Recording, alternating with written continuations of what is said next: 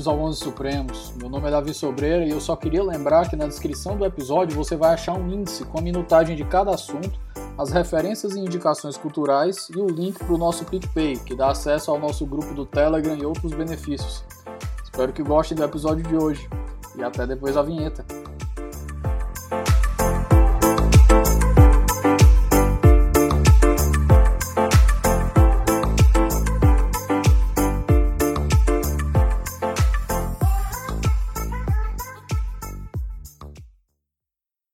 Queridos, boa tarde. A gente está à tarde aqui gravando. professor Flávio Pedron aceitou meu convite assim de última hora para a gente fazer essa gravação sobre Ronald Dworkin para nossa série de teoria do direito aqui. Nome do professor Flávio.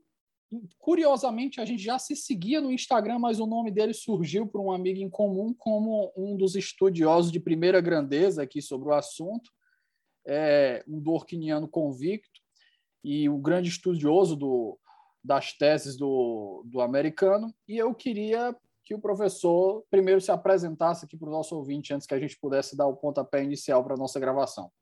Olá a todos, olá, meu querido Davi, muito obrigado pela possibilidade de interlocução. Bom, como você me apresentou, meu nome é Flávio Pedron, eu sou mestre e doutor em Direito pela Universidade Federal de Minas Gerais, sou professor do PPGD em Direito da PUC Minas e do PPGD em Direito da UNFG, uma instituição no interior da Bahia, e leciono também na graduação do IBMEC, além de advogado. E um grande apaixonado pela teoria do professor Ronald Dworkin. Pessoal, o Dworkin vai ser o nosso terceiro episódio na nossa série de Teoria do Direito. E, como um pontapé inicial aqui, a primeira pergunta que eu vou fazer é justamente a que eu faço sobre todos os outros, principalmente quando a gente vai tratar de um assunto que não está, de um, de um professor, de um teórico que não está no nosso é, contexto histórico. Então, vamos contextualizar, inserir Dworkin no momento em que ele está, para que assim a gente possa melhor compreender a sua teoria. É, o Dworkin ele está fazendo essa tentativa de reinterpretar, uma, fazer uma reforma no que se entendia pelo liberalismo. Vai fazer uma mudança de gravitação do liberalismo com foco na liberdade e trazer o liberalismo para gravitar agora em torno da igualdade é com essa pergunta inicial que eu deixo aqui o pedido de contexto histórico em suas mãos, professor. Bom, Tavi, uh, o Dworkin, na verdade, e eu acho isso interessante a gente pontuar desde o início, ele é um autor que tem uma certa, ou nos coloca uma certa dificuldade de colocá-los em caixinhas. O Dworkin ele sempre escapa, exatamente por ele nunca transitar entre os seus devidos extremos. Ele é um liberal, mas, como você diz, ele foge das regras tradicionais de um liberal, como, por exemplo, a gente poderia pensar no caso de Stuart Mill. Ele é um teórico do direito que foge também das regras tradicionais. Consequentemente, toda a proposta de Dworkin ela vai entrar dentro de um viés absolutamente revolucionário. O Dworkin quer trazer uma proposta do zero. E essa proposta do zero, ela tem muito a ver com a bibliografia, a biografia que o Dworkin vai desenvolver, na verdade. Uh, Dworkin, ele tem a sua história, digamos assim, como um, um estudante universitário que, num primeiro momento, tem a possibilidade de cursar a faculdade de Direito na Universidade de Harvard. Uh, primeiro, porque ele tinha notas altas, desempenhos altos e cartas de recomendação que o colocavam numa posição extremamente confortável para poder pleitear qualquer uma daquelas top five universities norte-americanas. Ele poderia selecionar Harvard, ele poderia selecionar Yale, ele poderia selecionar aqui um universo de universidades, mas, bom, ele vai naquela ideia. Bom, todo mundo fala bem de Harvard, eu vou para Harvard. E, curiosamente, ele se decepciona com a faculdade. Ele se decepciona com o background teórico que se discutia naquele instante na Universidade de Harvard, e isso vai ajudando a mudar, de certa maneira, o foco, a posição com que ele vai lidar com essa proposta uh, inclusive do ponto de vista de teoria política desse modelo tradicional de liberalismo. E por quê? Porque Dworkin tem contato com um cara que eu diria que é um dos três divisores de águas que mudaram radicalmente a vida de Dworkin, que é John Rawls. Exatamente a possibilidade de ter sido aluno de Rawls. E de um Rawls anterior à teoria da justiça, mas com trabalhos preparatórios e uma discussão preparatória, fez com que Dworkin ganhasse ali não apenas um amigo, mas um interlocutor que mostra para ele que o discurso jurídico da Universidade de Harvard estava um pouco fora de lugar e fora de sintonia. É justamente nesse ponto que a gente sente, é, na hora que eu comecei a pegar as ideias que ele vai trabalhar na, na, nos conceitos de igual consideração, sobre uma igualdade de oportunidades e uma distribuição de recursos, eu isso daqui tem muito cara de Rawls. Isso daqui é muito cara de Rawls. A gente eu senti aquilo, mas eu, eu confesso que eu não sabia dessa dessa dessa conexão entre os dois, de que o Dwork tinha sido o aluno dele, mas por favor, continue. Inclusive, uh, o Dworkin tem um texto muito bonito e que me rendeu uma conferência muito interessante na Universidade Federal de Ouro Preto, uns dois anos atrás, uh, exatamente que se chama Rawls e o Direito. E que, de certa maneira, e foi publicado na obra Justiça de Togas, inclusive traduzido para o português pela editora Martins Fontes, e tem um texto muito bonito do Dworkin, onde ele se pergunta né, o que ele aprendeu com Rawls, o que veio da bagagem das aulas de Rawls para a formação da sua teoria do direito e, consequentemente, dali para frente. E, Davi, esse texto é muito interessante, exatamente para fazer, ao mesmo tempo, uma aproximação, mas também marcar algumas diferenças, principalmente na leitura de igualdade de oportunidades trabalhadas por Dworkin da proposta de igualdade de recursos trabalhadas por Rawls. Uh, aqui a gente tem um elemento divisor de águas, mas, consequentemente, o liberalismo rawlsiano é um background para que o Dworkin construa o seu liberalismo igualitarista. Nesse ponto, é, ele começa a desenvolver as duas, duas teses que são essenciais para a gente compreender essa ideia do que, ele, do que ele desenvolve como um conceito de igualdade. Ele vai desenvolver a igual consideração e o segundo ponto é a igual, que está me escapando agora a palavra, igual respeito e igual consideração. Pronto, a gente pode trabalhar esses dois conceitos antes da gente seguir para o próximo passo, por favor, Flávio? Sim, com certeza. Esses dois conceitos, na verdade, Davi, eles são toda a espinha dorsal da teoria do Dworkin. Porque, na verdade, esses conceitos vão sendo melhor desenvolvidos ao longo dos anos de trabalho, de pesquisa e de escrita do Dworkin, até eles serem efetivamente coroados, digamos, da sua obra magna. E aí é muito engraçado, porque alguns vão virar e dizer assim: o império do direito? Não, justiça para ouriços. O justiça para ouriços, na verdade, merece ocupar aqui o título de opus magnum do Dworkin. E, inclusive, eu costumo dizer que se você quer começar a estudar Dworkin, Dworkin é um autor que a gente estuda de trás para frente e não na ordem da cronologia da produção das suas obras, no qual a gente pensaria, ah, eu vou voltar para os artigos da década de 70, eu vou voltar para o Levando os Direitos a Sério, mas eu costumo defender que exatamente é muito mais didático compreendê-lo, pelo menos a partir do Justiça por Ouriço. Se você pudesse ler um livro de Dworkin apenas, eu diria, leia o Justiça para Ouriços antes mesmo do Império do Direito. Por quê? porque aqui ele faz aquele apanhado.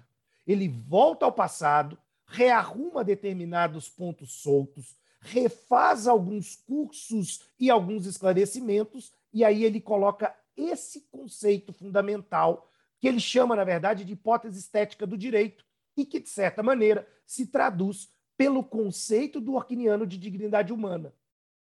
Perfeito. Só uma digressão rápida, Flávio. Antes da gente voltar para as duas faces da igualdade, né, que a gente conversou aqui, a igual, igual respeito e a igual consideração, um ponto que me chamou a atenção nas aulas do professor André que eu tive a oportunidade de assistir, inclusive excelentes também as aulas dele sobre, sobre teoria do direito, e ele comenta justamente isso, para compreender o pano de fundo. A ideia de levando os direitos a sério, que o Dworkin fala, é levando os direitos, aquela ideia de direitos fundamentais a sério dentro de uma democracia majoritarista. Essa ideia de você rebater uma, uma ideia, um, um, um princípio de que a democracia ela poderia solapar os direitos do, do, do indivíduo com base no utilitarismo e também combater, em segundo, em segundo ponto, uma ideia do positivismo de que só seria direito aquilo que estaria previsto, positivado, que estaria existisse juridicamente é, no mundo, no mundo por, por assim dizer. Então, desculpe mais essa digressão, por favor, continue sua, sua exposição. Uh, deixa eu pegar o gancho nessa fala, porque eu costumo dizer né, que talvez igual o Wittgenstein, a gente tenha Wittgenstein 1 e 2, ou alguns gostam de falar do jovem Hegel, velho Hegel. A gente tem vários Dworkins, Davi. A gente tem um Dworkin, vamos dizer, do início da docência e que vai ser marcado quase que até o Império do Direito, como Dworkin que está desenvolvendo uma fase que ele, no Justiça Proriços, diz é minha fase raposa. Né? Aqui é interessante a gente resgatar essa metáfora. Né? O título, Justiça Proriços, justamente se remete de modo duplo um, a um poema de Arquíloco, na verdade, um poeta grego, e um texto de Isaías Berlin chamado Sobre Duas Concepções de Liberdade. E que, minto, o livro se chama Duas Concepções de Liberdade e o texto em questão se chama Sobre Raposas e Ouriços. E dentro dessa discussão, Berlin resgata Arquíloco para dizer que no terreno da filosofia, da filosofia política, nós temos raposas e nós temos ouriços. Nós temos pensadores predadores e nós temos pensadores construtores. A raposa, ela é um bicho selvagem, extrativista. A raposa tem como único objetivo destruir a teoria de outro filósofo, de outro pensador. E o ouriço a construção de um sistema filosófico estruturado, coerente, coeso, tal qual a carapaça do ouriço. E nesse aspecto, o Dworkin abre Justiça por Ouriços meio que fazendo uma meia-culpa e dizendo: eu fui uma raposa. Uma parte da minha vida, eu fui uma raposa. Eu fui uma raposa com quem? Eu fui uma raposa com utilitarismo e eu fui uma raposa com positivismo. Embora, de certo modo, para o Dworkin, positivismo e utilitarismo são duas faces de uma mesma moeda teórica, são duas faces de uma mesma tradição de pensamento, o que é extremamente ousado e foge um pouco das formas tradicionais com que a teoria do direito classifica essas perspectivas teóricas. E dentro desse sentido, ele diz: eu fui, eu fui uma raposa. Eu fui uma raposa quando dialoguei com Hart e, de certa maneira, percebi que em algum momento eu tinha que mudar minha postura, e deixar um sistema filosófico construído de uma maneira integrada e bem estruturada para poder passar para a posteridade, digamos assim.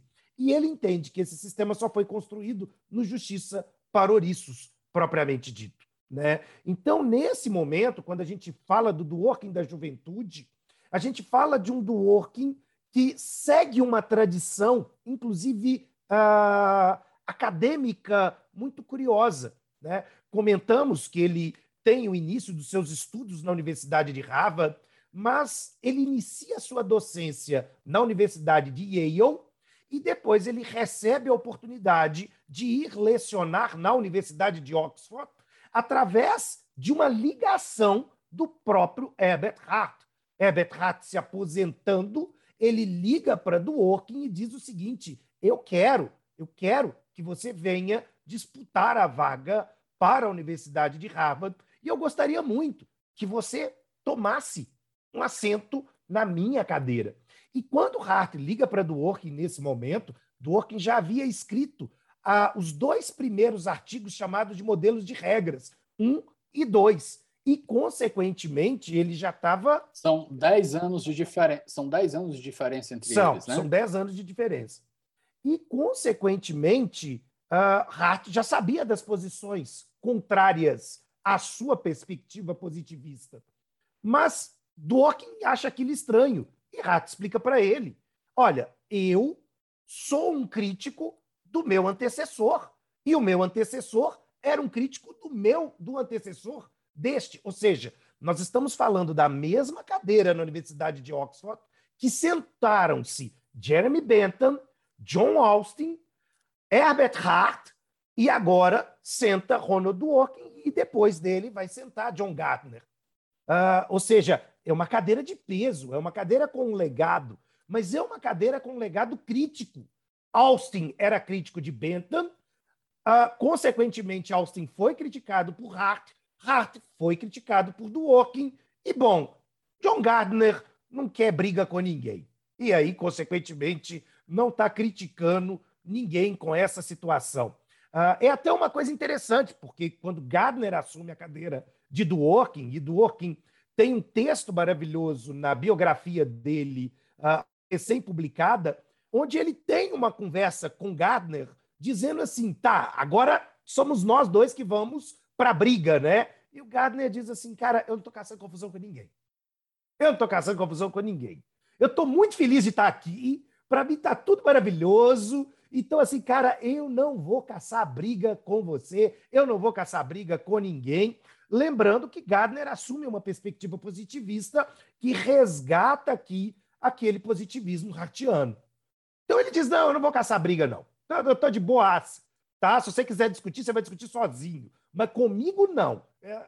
E, e, o Duoc fica até um pouco decepcionado com relação a essa, essa saída pela tangente.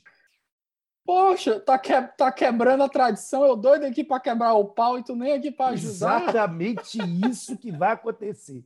Né? Quer dizer, então o Duoc vai ter que caçar confusão em outros lugares. E, bom, confusão, digamos assim, o Dworkin sempre causou. Ele vai criar polêmicas aqui uh, com Joseph Raz, ele vai criar polêmicas com Richard Posner, ele vai criar polêmicas com uma série de outros autores, uh, onde ele vai estar sempre debatendo.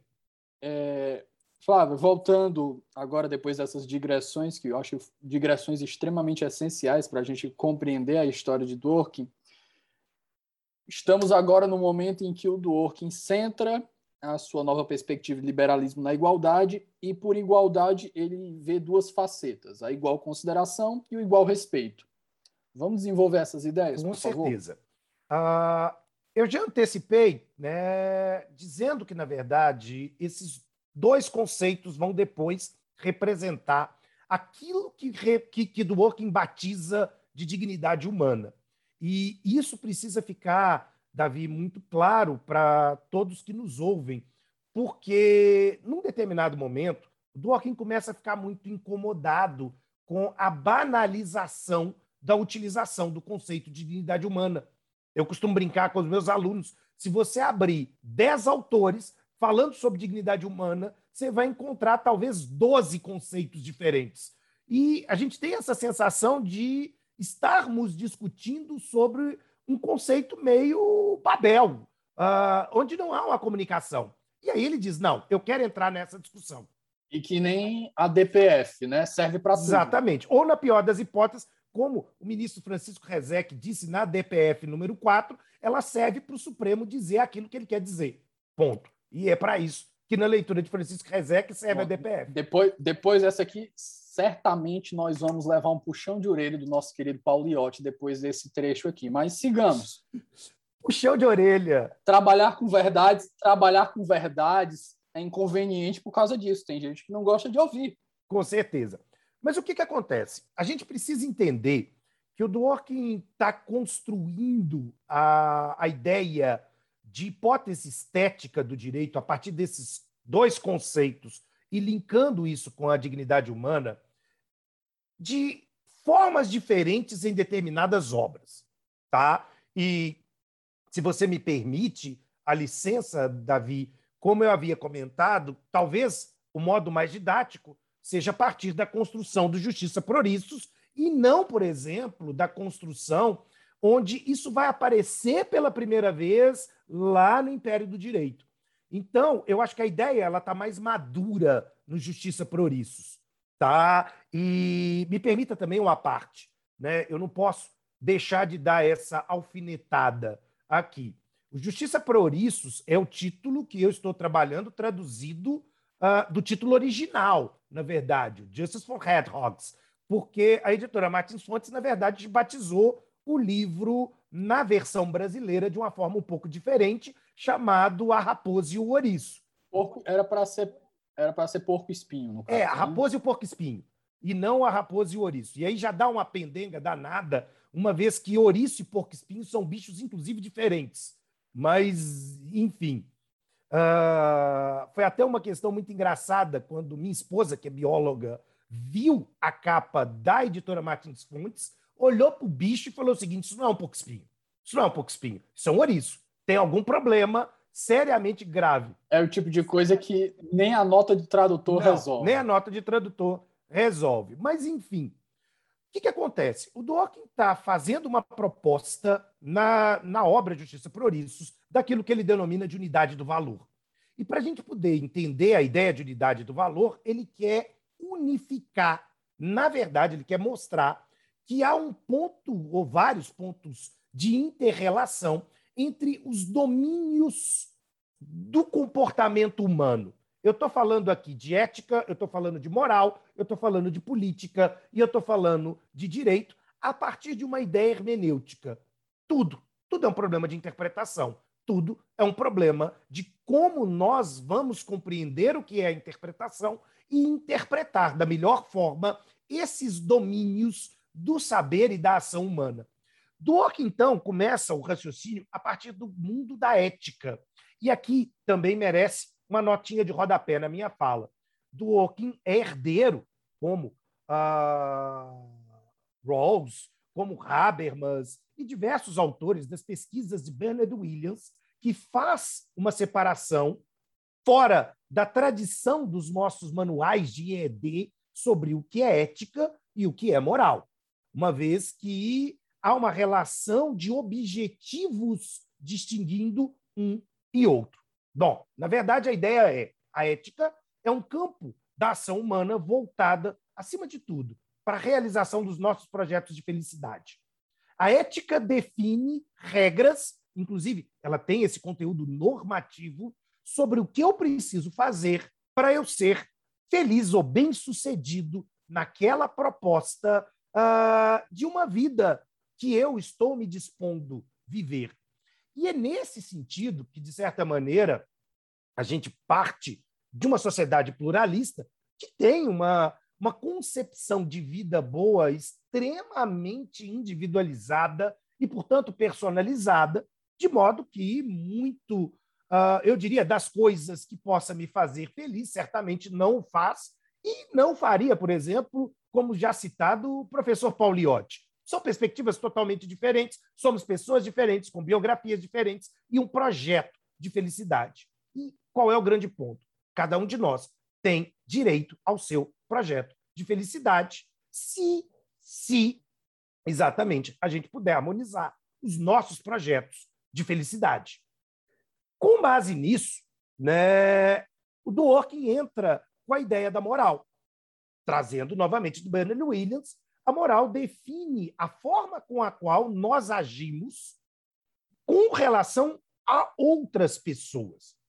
A moral é interpessoal, é intersubjetiva. E, consequentemente, para que a proposta moral ela possa se desenvolver de maneira adequada, é que entra o conceito de dignidade humana. Eu só seria moral se então eu respeitasse a dignidade humana de cada pessoa e aí entra nessa ideia: o que, que é respeitar a dignidade humana? Né? Atribuí-la como um meta-princípio, como alguns autores uh, do constitucionalismo brasileiro vai dizer. Não, exatamente cumprir com essa ideia de igualdade. Então, significa dizer que eu vou atribuir na minha ação um igual respeito e, consequentemente, uma igual consideração a cada pessoa e a cada projeto de felicidade que está sendo desempenhado. A partir dessa ideia, essa, essa, essa moralidade trazida por Dworkin representa-se também com um desdobramento. a sociedade e o Estado, em maneira nenhuma, pode agir comigo de maneira paternalista. Ou seja, eu tenho o meu projeto de vida, esse meu projeto de vida, ele é um projeto do ponto de vista moral, ele não é, por exemplo, uh, um projeto que vai colocar em risco os projetos de felicidade das outras pessoas, portanto, ele se harmoniza dentro desse conjunto mais abrangente e, como consequência, nem a sociedade, nem tampouco o Estado pode agir de maneira paternalista. Eu costumo dizer, né, a gente põe um freio aí ao majoritarismo Exatamente. da democracia. E ao utilitarismo. O utilitarismo. E ao utilitarismo. Agora, eu te pergunto, nesse ponto, uma digressão rapidinha. Eu já vi muitos trabalhos, não foram poucos, muitos trabalhos sobre a liberdade de expressão a partir da perspectiva de Dworkin. E você me falou agora um ponto que me deixou um pouco curioso. É, você disse que o meu projeto de vida, isso em Dworkin, é, pode ser empurrado para frente, contanto que ele não interrompa o projeto de vida de outras pessoas. E se eu, te, e se eu lhe perguntar, por exemplo, uma pessoa que é adepta, por exemplo, do discurso de ódio, como é que a, o exercício dos direitos da personalidade dessa pessoa se compatibiliza, na visão de Dworkin, com o ouvinte, que é, por exemplo, uma minoria e que está sofrendo, sendo alvo desse discurso? Davi, você toca talvez num dos maiores calcanhares de Aquiles do Dworkin, inclusive por conta dos textos nos quais, uh, principalmente na obra Uma Questão de Princípios, ele vai falar sobre a ideia de liberdade de expressão na sua teoria. E, recentemente, o professor Marcelo Catoni, a convite da Universidade Federal de Santa Maria, fez uma conferência muito legal e ela está disponível no YouTube, que se chama Pensando a Liberdade de Expressão com Dworkin e contra Dworkin. Exatamente por causa desse ponto. Né? E aí eu concordo com o professor Marcelo Catoni, uh, porque o Dworkin ele vai dizer o seguinte: uh, ele acaba sucumbindo à tradição norte-americana para quem a leitura da liberdade de expressão ela é um tanto quanto inflada, exagerada. Ou seja, Dworkin, de certa maneira, ainda que ele tenha consciência que fazemos coisas com palavras, como diria John Langston Austin, ocorre aqui uma tentativa de inflar o espaço de utilização dessa liberdade de expressão e, como consequência, ele acha que a liberdade de expressão ela deveria sofrer muitos poucos muitas poucas restrições, muitas poucas uh, limitações, tanto do ponto de vista legal quanto eventualmente do ponto de vista jurisprudencial. Uh, e aí ele acaba assumindo o risco de considerar, ainda que válido, porém moralmente criticável, o discurso do ódio. Né? O grande ponto é que aí ele do working cai, na verdade, numa aporia, porque a partir do momento que eu levo em consideração um efeito performativo, a liberdade de expressão não é simplesmente informativa. Fazemos coisas, e ao fazer coisas, provocamos dano moral, praticamos crimes, por exemplo, de injúria, praticamos crimes de difamação, praticamos crimes de calúnia, e nesse sentido, sim, o discurso do ódio vem como elemento, na minha leitura, da violação a uma série de direitos de outras pessoas e, portanto, para sua compatibilização, ele precisa sim ser bem compreendido como todo direito e que tem os seus limites. E a partir do momento em que esses limites são objeto de abuso, esse abuso se transforma em ilícito. Uh, não posso deixar de registrar aqui, por exemplo, a fantástica tese de doutorado do professor Zé Emílio Mate, da UFMG, que exatamente foi publicada pela editora Conhecimento, aqui de BH, e ela exatamente é sobre esse tema. Né? Então, como fica o discurso do ódio numa democracia? Quais são esses limites e, consequentemente, quais são esses aspectos. E o próprio professor Zé Emílio Amati faz também esse puxão de orelha na teoria do Orquiniana em relação a essa permissibilidade. Bom, Davi, A partir do momento que o Dworkin reconstrói né, a leitura de ética e a leitura de moral, trazendo para a leitura de moral a dignidade humana, e isso vale a pena sempre destacar, portanto, a dignidade humana não é jurídica, a dignidade humana é um princípio moral, vai dizer Dworkin. Esta dignidade humana se transforma em fundamento de legitimidade das deliberações políticas. Ou seja, Dworkin estabelece que o conceito de política, enquanto tomada de decisões institucionais, tem seu, a sua substância legitimadora no respeito à dignidade humana. Consequentemente, uma norma emanada pela política, uma tomada de decisão pela política, precisa respeitar a dignidade humana. E se assim o fizer, a gente entra no conceito de democracia do Orkiniano.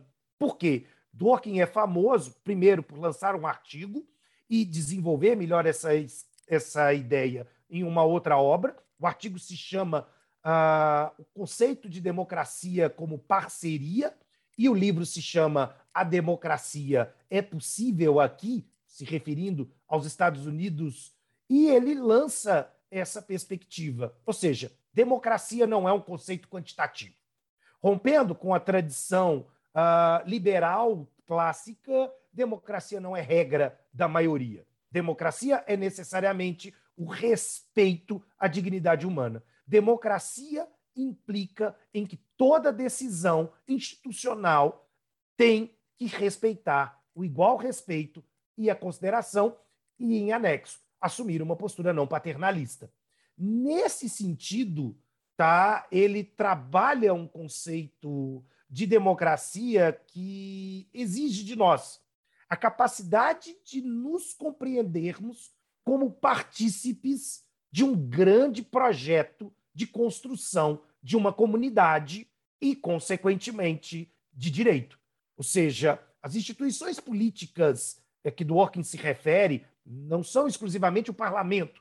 Ele está falando do judiciário, ele está falando do executivo, ele está falando do legislativo, e ele está dizendo, então, que o Estado somente decide de maneira democrática se ele respeita o igual respeito e a igual consideração de cada cidadão.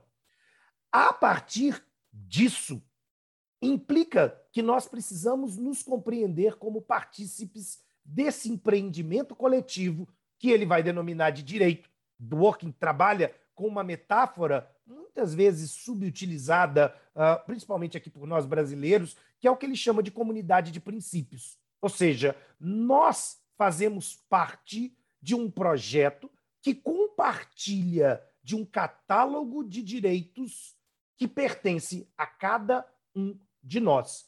E, consequentemente, né, nesse catálogo de direitos, não existem privilégios. Não existe nenhuma relação de antagonismo, por exemplo, entre público e privado. Não existe nenhuma relação que justifique um trabalho de leitura, ah, às vezes ah, complicado, feito por nós brasileiros, no que concerne também a leitura tradicional de igualdade, da onde a gente se reporta originalmente sobre Aristóteles na Ética Nicômaco, de uma releitura que Rui Barbosa faz a Oração dos Moços e a célebre monografia do professor Celso Antônio Bandeira de Melo sobre o tema. E, de certo modo, Dworkin está dizendo, não, não é isso não, não é isso não. Né? Ou seja, aquela ideia de tratar os iguais igualmente, os iguais desigualmente nas medidas das suas desigualdades, a proposta de uma igualdade de oportunidades ela é muito mais radical, ela é muito mais profunda do que essa relação dicotômica entre igualdade material e igualdade formal. E dentro dessa proposta, na verdade, é o que o Dworkin está trazendo essa ideia da comunidade de princípios.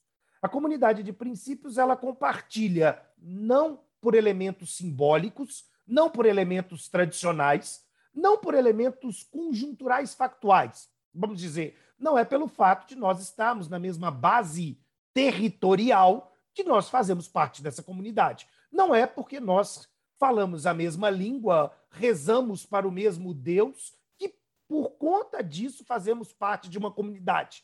De uma maneira muito a contramão do constitucionalismo brasileiro, que, de certa maneira, como bem define a, a professora Gisele Citadino na sua tese de doutorado, nós estamos indo, a partir de Dworkin, contra a leitura comunitarista. Seguinte sentido: o respeito à política, o respeito à dignidade, o respeito ao direito não depende de uma relação de amizade, não depende de uma relação de filia, nem tampouco de simpatia entre nós. Nesse sentido, e em diversos outros, eu diria, Dworkin é um anti-aristotélico. Tá? É, ele se porta exatamente numa posição do qual a, a compreensão do respeito não depende da amizade, depende de uma convicção eminentemente moral. E a partir dessa convicção eminentemente moral, nós vamos estabelecer a todo momento, e, e esse é um ponto interessante de, de corte entre do working roles, o problema não está na posição original com o véu da ignorância, o problema está numa realidade concreta e problemática no qual nós diferentes tomamos as nossas decisões para que, consequentemente, os vínculos sejam exclusivamente jurídicos e não culturais, moralizantes, eticizantes, etc. Inclusive, sobre o véu da ignorância, nós tivemos uma gravação aqui, eu com o Fabrício Pontin, na teoria de Amartya Sen, que é um, um, descendente da teoria rawlsiana, e ele faz essa crítica ao véu da ignorância. Se você pegar a teoria do Rawls a partir do, do, do que ele desenhou ali e replicar o que aconteceu, o que você vai ver acontecer sem levar em consideração a, subjetividade daquelas pessoas que nós estamos não estamos enxergando, é justamente deixar que a mão invisível do, do Adam Smith a, atue. Então você vai ver uma potencialização das desigualdades que já existem. Você, deix, você ignorar a subjetividade, você se colocar no véu e não enxergar para quem você está fazendo justiça, você só está perpetuando as desigualdades que já existem. Replicando, né, que é o, o que, o, o verbo que seria usado pelo Adam Smith. Mas, desculpa essa digressão aqui, voltando. Sim ao Dworkin. Mas essa fala, Davi, é uma fala extremamente importante de ser lembrada, porque exatamente lá no Virtude Soberana, obra em que o Dworkin vai fazer as reflexões principais sobre a igualdade, ele vai lançar essa discussão. O modelo rawlsiano não é um modelo satisfatório, ele não é o um modelo ideal, assim como o um modelo de igualdade aristotélico não é um modelo ideal. Então, consequentemente, ele propõe o modelo dele. E aí, mais uma vez, o Dworkin gosta de falar por metáforas. E as metáforas elas são complicadas. Elas podem ser mal compreendidas. Ele mesmo vai assumir esse risco quando ele opta por isso. Mas a gente tem que pensar o seguinte: ele não poderia trabalhar de maneira diferente. Vejo muitos alunos uh, dos dois PPGDs que eu leciono, e sempre a minha disciplina ela tem também esse marco teórico do Orquiniano, eu vejo que alguns alunos ficam um pouco angustiados, porque eles abrem os livros do Dworkin e eles esperam encontrar alguma coisa manualesca que me diga igualdade de oportunidades é dois pontos, princípio é dois pontos, integridade é dois pontos. E aí eles ficam assim. Nesse ponto mas... eu vou me valer das palavras do, do Lenny Streck aqui. A geração preta por ter. Sim, sim, exatamente.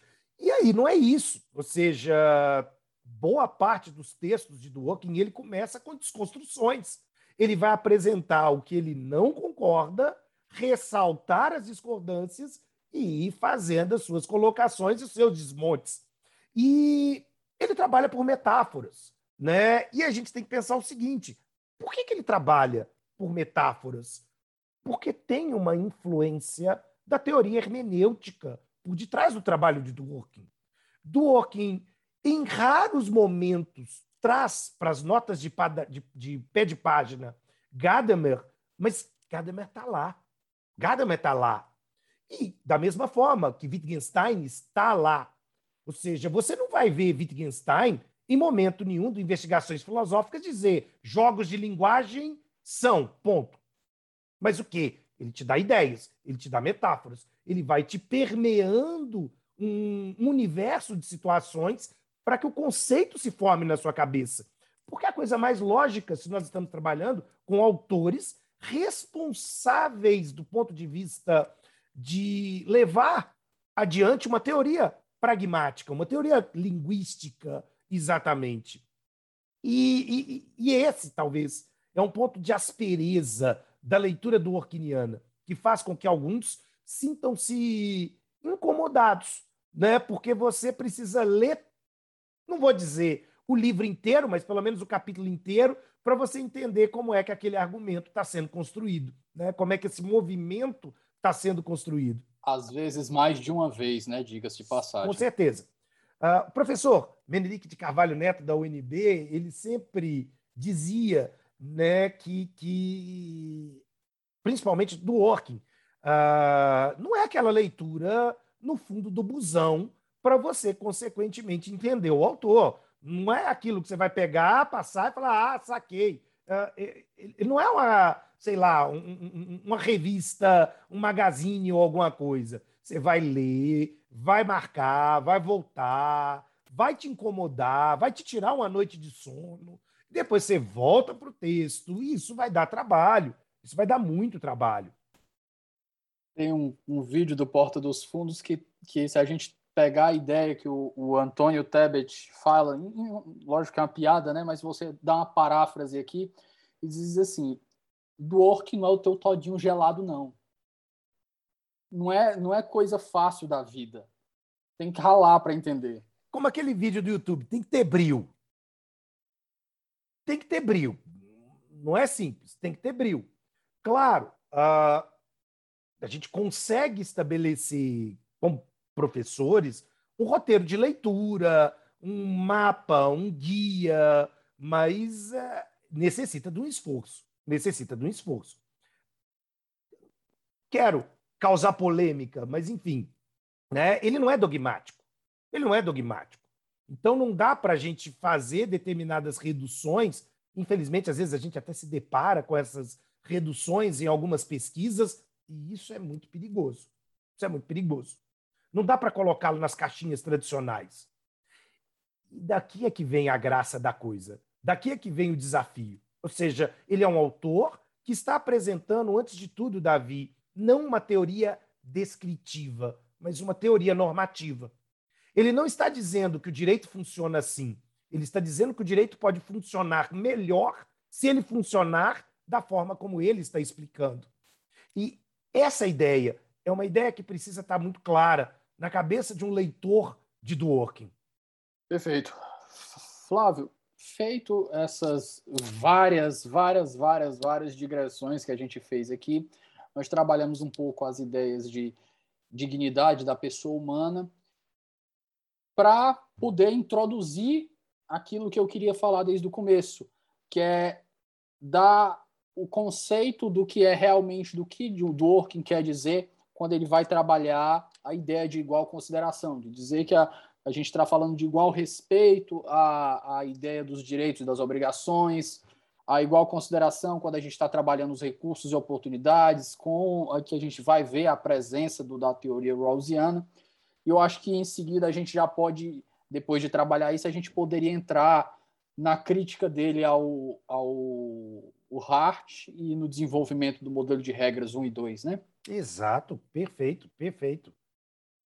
Olha só, uh, qual é o grave problema? Né? Se a gente está construindo a nossa fala a partir do fio condutor da dignidade e da democracia, porque essas são duas apostas que o Dworkin vai fazer e que ele não está disposto a abrir mão. Né? Ele diz o seguinte: na contemporaneidade, uma teoria que não seja democrática, é, é, ela não precisa ser nem considerada. Ela não precisa ser nem considerada.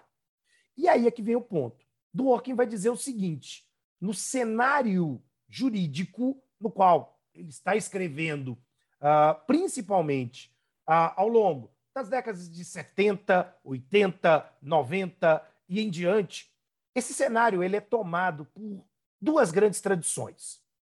O realismo jurídico, com uma matriz utilitarista muito forte, e o positivismo jurídico. Qual é o ponto? ele quer concluir, e daí a proposta no Império do Direito, da teoria como integridade, do direito como integridade, porque ele entende que tanto o realismo jurídico quanto o positivismo jurídico são teorias insuficientes. Bom, primeiro aspecto. Quando a gente diz que o Dworkin é um crítico do positivismo, a gente precisa tomar cuidado, digamos assim, porque Dworkin tem um texto muito legal chamado Direito Natural Revisitado. E tão logo ele publica o Império, levando os direitos a sério, ele foi convidado para fazer uma conferência na Universidade de Stanford, nos Estados Unidos. E ele, então, apresenta as críticas ao positivismo. Dworkin alega que essa foi a primeira grande conferência onde ele apresenta as críticas do positivismo para uma plateia, e não apenas pela forma de texto. Quando ele termina a conferência, mais ou menos umas 20 pessoas levantam a mão e todas fazem a mesma pergunta. Bom, professor Dworkin, se o senhor é contra o positivismo, podemos pressupor que você é um justnaturalismo. O Dworkin diz, não.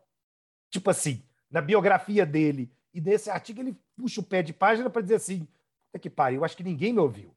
Eu falei uma hora e vinte nessa conferência e eu acho que ninguém entendeu nada do que eu estou querendo dizer. Mas, enfim, né? ele, sempre com aquela ironia que lhe é peculiar, ele sorri e diz assim: vamos fazer um negócio?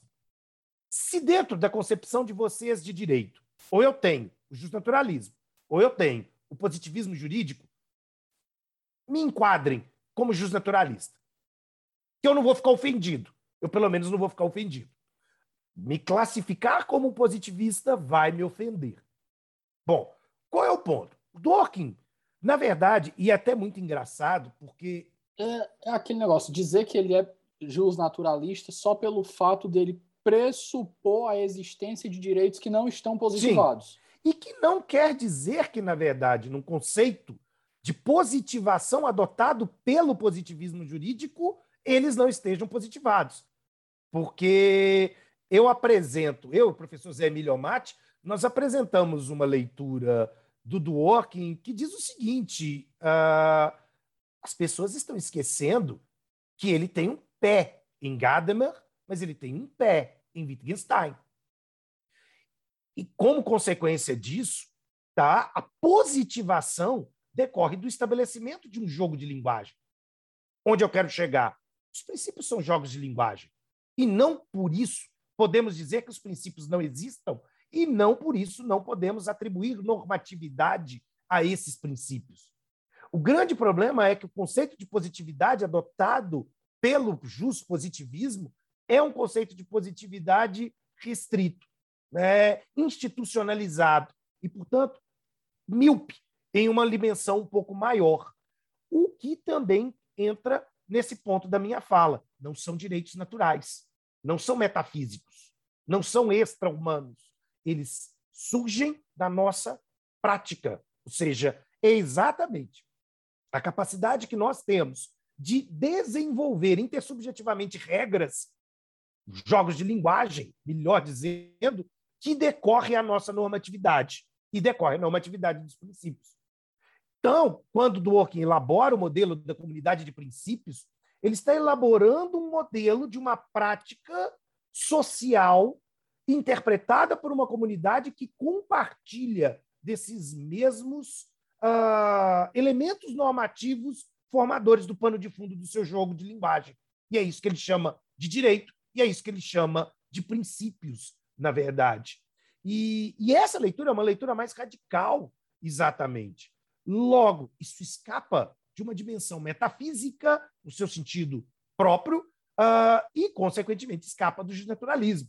Né? O Dworkin tem muito pouco escrito sobre justnaturalismo, exatamente porque ele diz assim, cara, é uma teoria tão estranha, do ponto de vista pós-giro linguístico, pós as críticas de Wittgenstein, que parece assim não, não merecer um esforço de discussão muito grande. Embora ele diga: se você quiser me colocar nela, eu não vou ficar chateado com você. Mas qual é o problema? O positivismo, não é uma teoria democrática. É, digamos que o Dworkin uh, entende que, na verdade, todos os pilares do positivismo nos conduzem a determinadas conclusões complicadas. Bom, primeiro, né, todo positivista acredita na possibilidade de desenvolvimento daquilo que o Dworkin jocosamente chama de teste de pedigree. Tem que existir um critério para definir o que é direito do não direito. Como chegar. Que é uma das, é uma das teses do, do Hart. É uma das teses do Hart. Né? Quer dizer, tem que haver o teste de pedigree.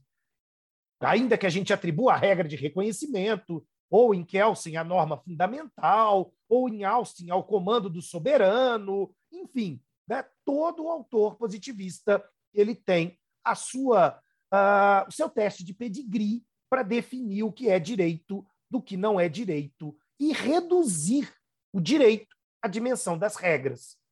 Esse é um problema. Né? Esse é um problema, porque se nós vamos compor o direito a partir de uma perspectiva de regras institucionalizadas, impostas para nós, e aí é importante, porque como nós estamos falando de Hart e Dworkin, dois autores do Common Law, esse processo de positivação ele não é apenas pelo parlamento, ele se dá também pelo judiciário. A partir da formação de precedentes, eu tenho imposições normativas e expectativas de comportamento. Ok? E dentro disso, a gente vai, então, uh, perceber que, primeiro, né, o positivismo, então, ele é obrigado, nessa tentativa de destranscendentalização em prol da sua positivação, de acreditar que nós, enquanto seres humanos, enquanto seres políticos, não somos capazes de criar regras para tudo. Resultado: haverá anomias. Terei entre uns espaços, aquilo que Hart chama de zona de penumbra, entre regras e entre a própria linguagem para estabelecer o sentido e aplicabilidade de uma regra. Na pior das hipóteses, a tese da textura aberta do direito ou da tessitura aberta do direito, dependendo da tradução aqui, vê o direito como um grande tecido que, se puxado, alongado, ele vai me trazer espaços e ele sempre vai me trazer indefinições. Qual é o problema? Né? Hart não passou pelo desenvolvimento de uma maturidade hermenêutica. E, e as concepções tradicionais de hermenêutica que Hart está, uh, estão, né, as concepções que Hart estão, uh, uh, não, a concepção, melhor, que Hart está trabalhando como referência aqui para nós, é uma concepção de hermenêutica, inclusive clássica, baseada em autores como Schleiermacher, Dilthey, e que trazem sérios problemas de insuficiência teórica propriamente. Só uma digressão rapidinha e pedir para o nosso ouvinte ficar muito alerta nesse momento e ouvir a nossa aula anterior com o professor André Coelho, onde a gente discutiu a teoria do direito de Herbert Lionel Adolphus Hart, porque ela vai ser muito importante, essencial para a gente compreender a crítica que o Dworkin está fazendo aqui. Então, desculpa essa digressão só para eles ficarem alertas, pessoal. Professor. Com certeza, com certeza, a recomendação extremamente importante, Davi. Olha só, né? todo o problema aqui, então, parte do pressuposto que Hart está levando em consideração que há indefinições na tomada de decisão jurídica. E essas indefinições acabam se transformando no conceito tradicional do positivismo em discricionariedade.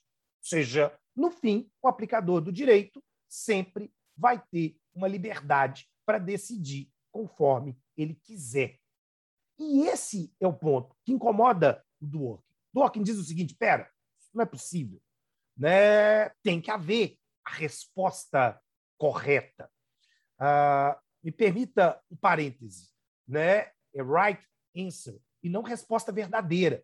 Dworkin está trabalhando com pressuposições normativas, como diria, por exemplo, Habermas aqui, não de verdade, mas de correção normativa.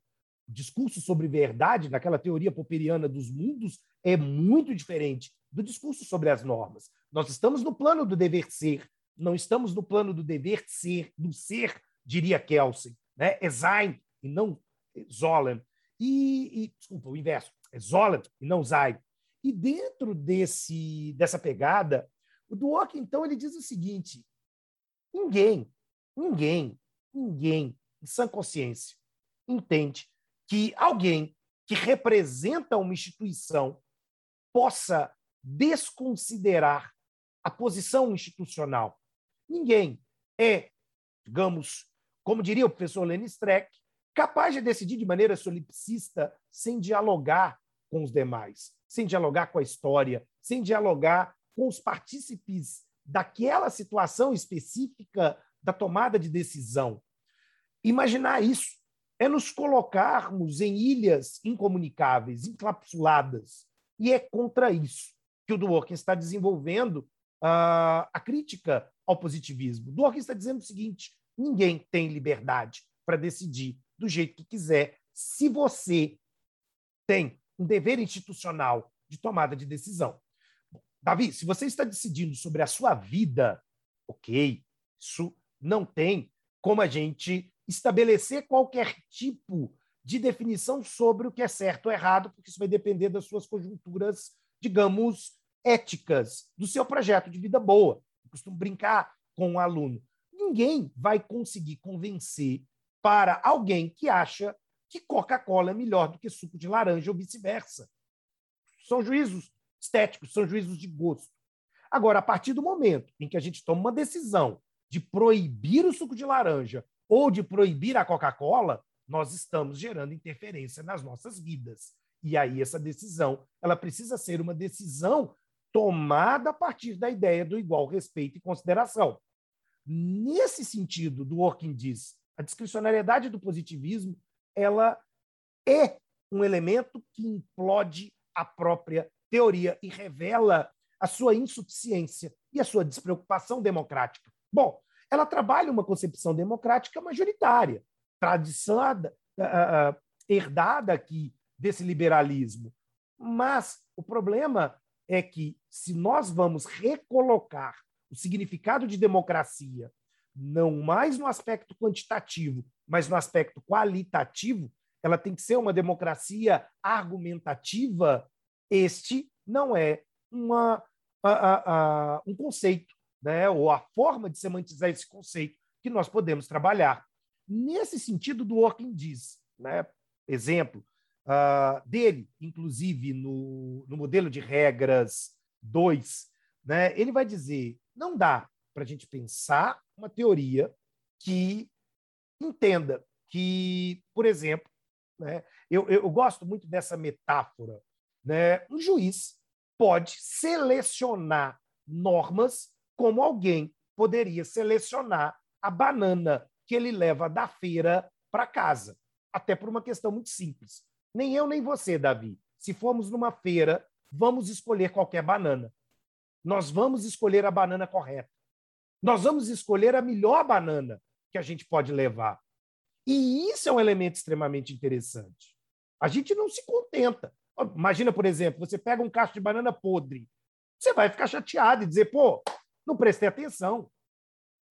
Nesse aspecto, a tese da resposta correta é uma tese extremamente radical para demonstrar a insuficiência teórica e democrática do positivismo jurídico. E, bom, ao mesmo tempo, do realismo jurídico. Porque já o realismo ele já cai no ceticismo.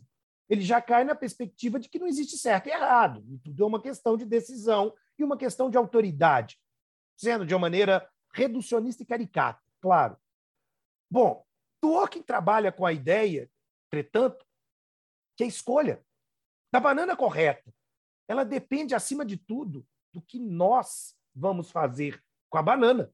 Eu tenho a banana para doce, eu tenho a banana para, sei lá, uh, geleia. São bananas diferentes, com características diferentes. E nós precisamos, então, identificar o que nós vamos ter diante de nós. Para tentar encontrar a solução da resposta correta, Dworkin faz a proposta metafórica de Hércules. E aqui a gente entra num elemento muito interessante. Eu costumo perceber que a grande maioria das pessoas não conhece o mito de Hércules. Não assistiu o desenho da Disney, pelo menos, para poder se inteirar sobre quem é Hércules. Nós temos uma visão muito deturpada. Por que eu digo isso? Porque muita gente acha que Hércules executa os seus trabalhos para provar que ele é Deus, ou pelo menos um semideus. Mas não. Ele executa os trabalhos para pagar uma dívida para com a humanidade. Porque se ele vai deixar a sociedade dos homens para ascender ao Olimpo, ele tem uma dívida. E ele vai ter que pagar essa dívida. E por isso ele tem os seus trabalhos. Hércules, então, ele não é uma divindade como Zeus. Ele tem uma dívida com a sociedade. E por isso Dworkin não está fazendo um elogio aos juízes. Ele está fazendo uma crítica. Ele está lembrando que eles são pessoas, que eles fazem parte dessa comunidade e, portanto, eles têm uma dívida para com essa comunidade. E às vezes isso passa desapercebido. Né? Eu vejo muitas pessoas criticando. Ah, ele está fazendo aqui esse elogio aos magistrados. Não, ele não está fazendo isso, não. Ele está fazendo uma crítica. Uma ironia fina, mas uma ironia. Flávio, eu vou eu vou aproveitar esse momento aqui para lhe colocar a par, se você já não tiver, eu acredito que esteja, do prefácio de um livro. Um prefácio, assim, eu não vou dizer interessante, porque eu acho que é, é elogioso demais usar a palavra interessante. Nós temos a obra do professor Han Herschel, e ela foi traduzida para o Brasil, se chama Rumo à Juristocracia. E ela foi prefaciada por uma juíza, e essa juíza, no prefácio, eu, eu juro que eu até fiz uma brincadeira no Twitter. Eu disse assim, pessoal, eu comprei essa obra porque ela estava 100 reais e a original em inglês estava a 200. Eu disse assim, foram os 100 reais que eu deixei de gastar mais caros da minha vida. Porque eu tive que ler nesse prefácio que Dworkin era um defensor aberto do ativismo judicial. Exato, meu caro. Eu li esse prefácio e eu falo que a minha vontade foi de pegar uma tesoura e cortar, amputar o meu livro com relação a esse prefácio.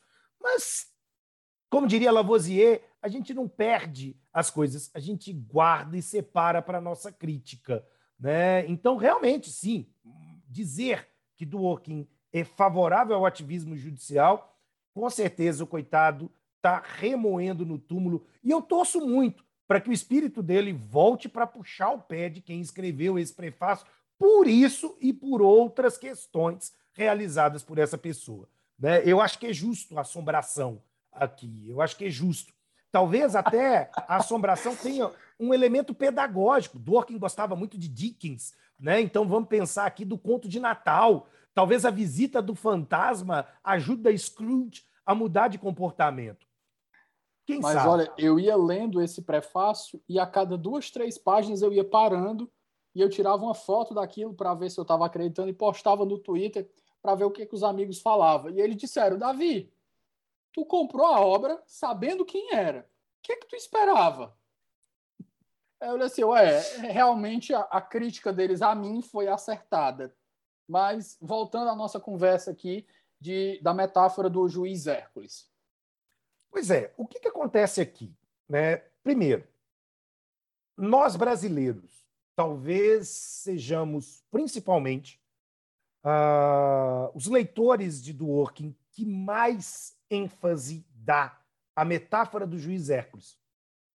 Uh, Dworkin, inclusive, quando a última vez que ele veio ao Brasil, numa conferência no Rio de Janeiro, convite do professor Daniel Sarmento, ele vai dizer, inclusive, isso. Ele vai dizer assim: olha, uh, uh, gente, eu, eu, nem, eu, nem, me preocupei tanto com essa história. Né? Nem, nem, nem era algo assim que eu, que eu achava que foi que genial. Por que, que vocês andam tão nessa?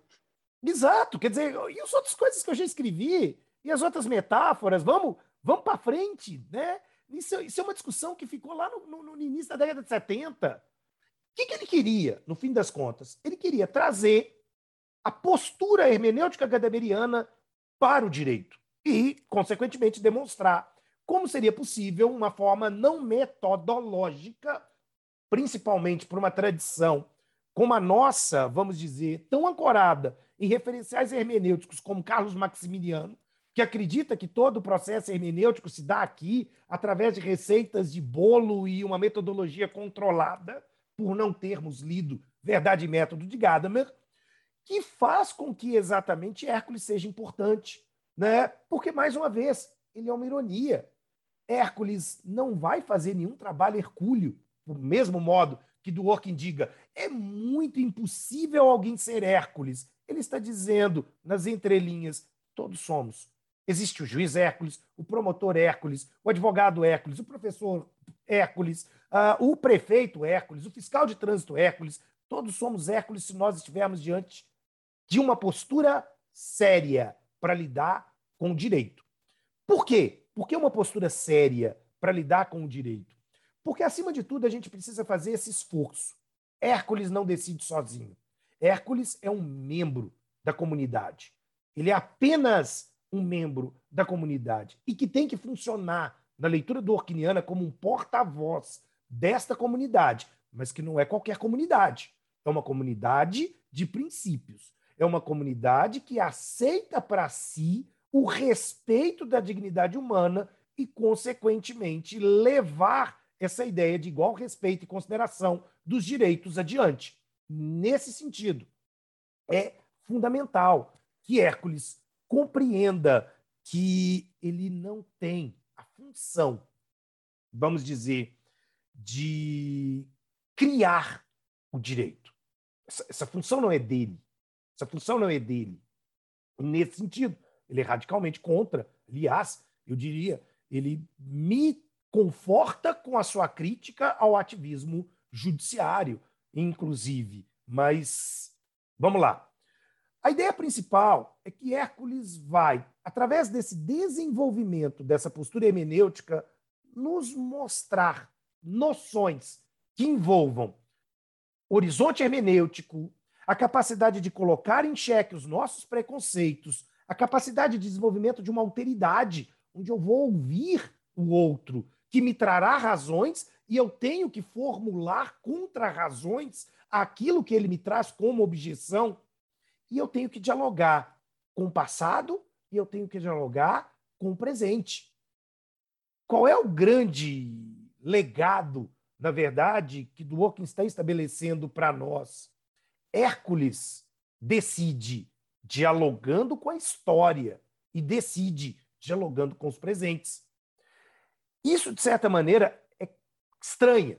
Estranha por uma razão. Nós somos um país que ainda tem uma teoria de tradição, de teoria do processo extremamente autoritária. Nós ainda temos um modelo juricêntrico de sociedade, o que não corresponde muitos outros países e muitas outras teorias do processo abraçadas por nós.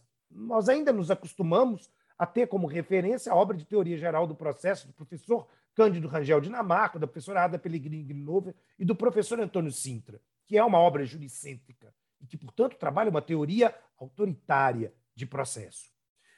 E do Ockham parte do pressuposto que o juiz no common law... Você pode ilustrar, o, ilustrar por exemplo, com um exemplo uh, do autoritarismo do, do, dessa teoria juricêntrica para claro, a gente entender melhor. Muito gosto. Qual é o problema? Toda a teoria tradicional do processo brasileiro pressupõe que quem decide no processo é o juiz. E que o juiz ocupa o vértice de uma pirâmide. Todo mundo, possivelmente estudando teoria geral do processo, já se deparou com essa imagem que se coloca o autor e o réu sobre a base da pirâmide e, consequentemente, o magistrado como vértice. E essa teoria trazida por nós aqui acredita que o processo é uma espécie de relação jurídica, ou seja, uma relação onde há credores e devedores estabelecidas com vínculos pessoais.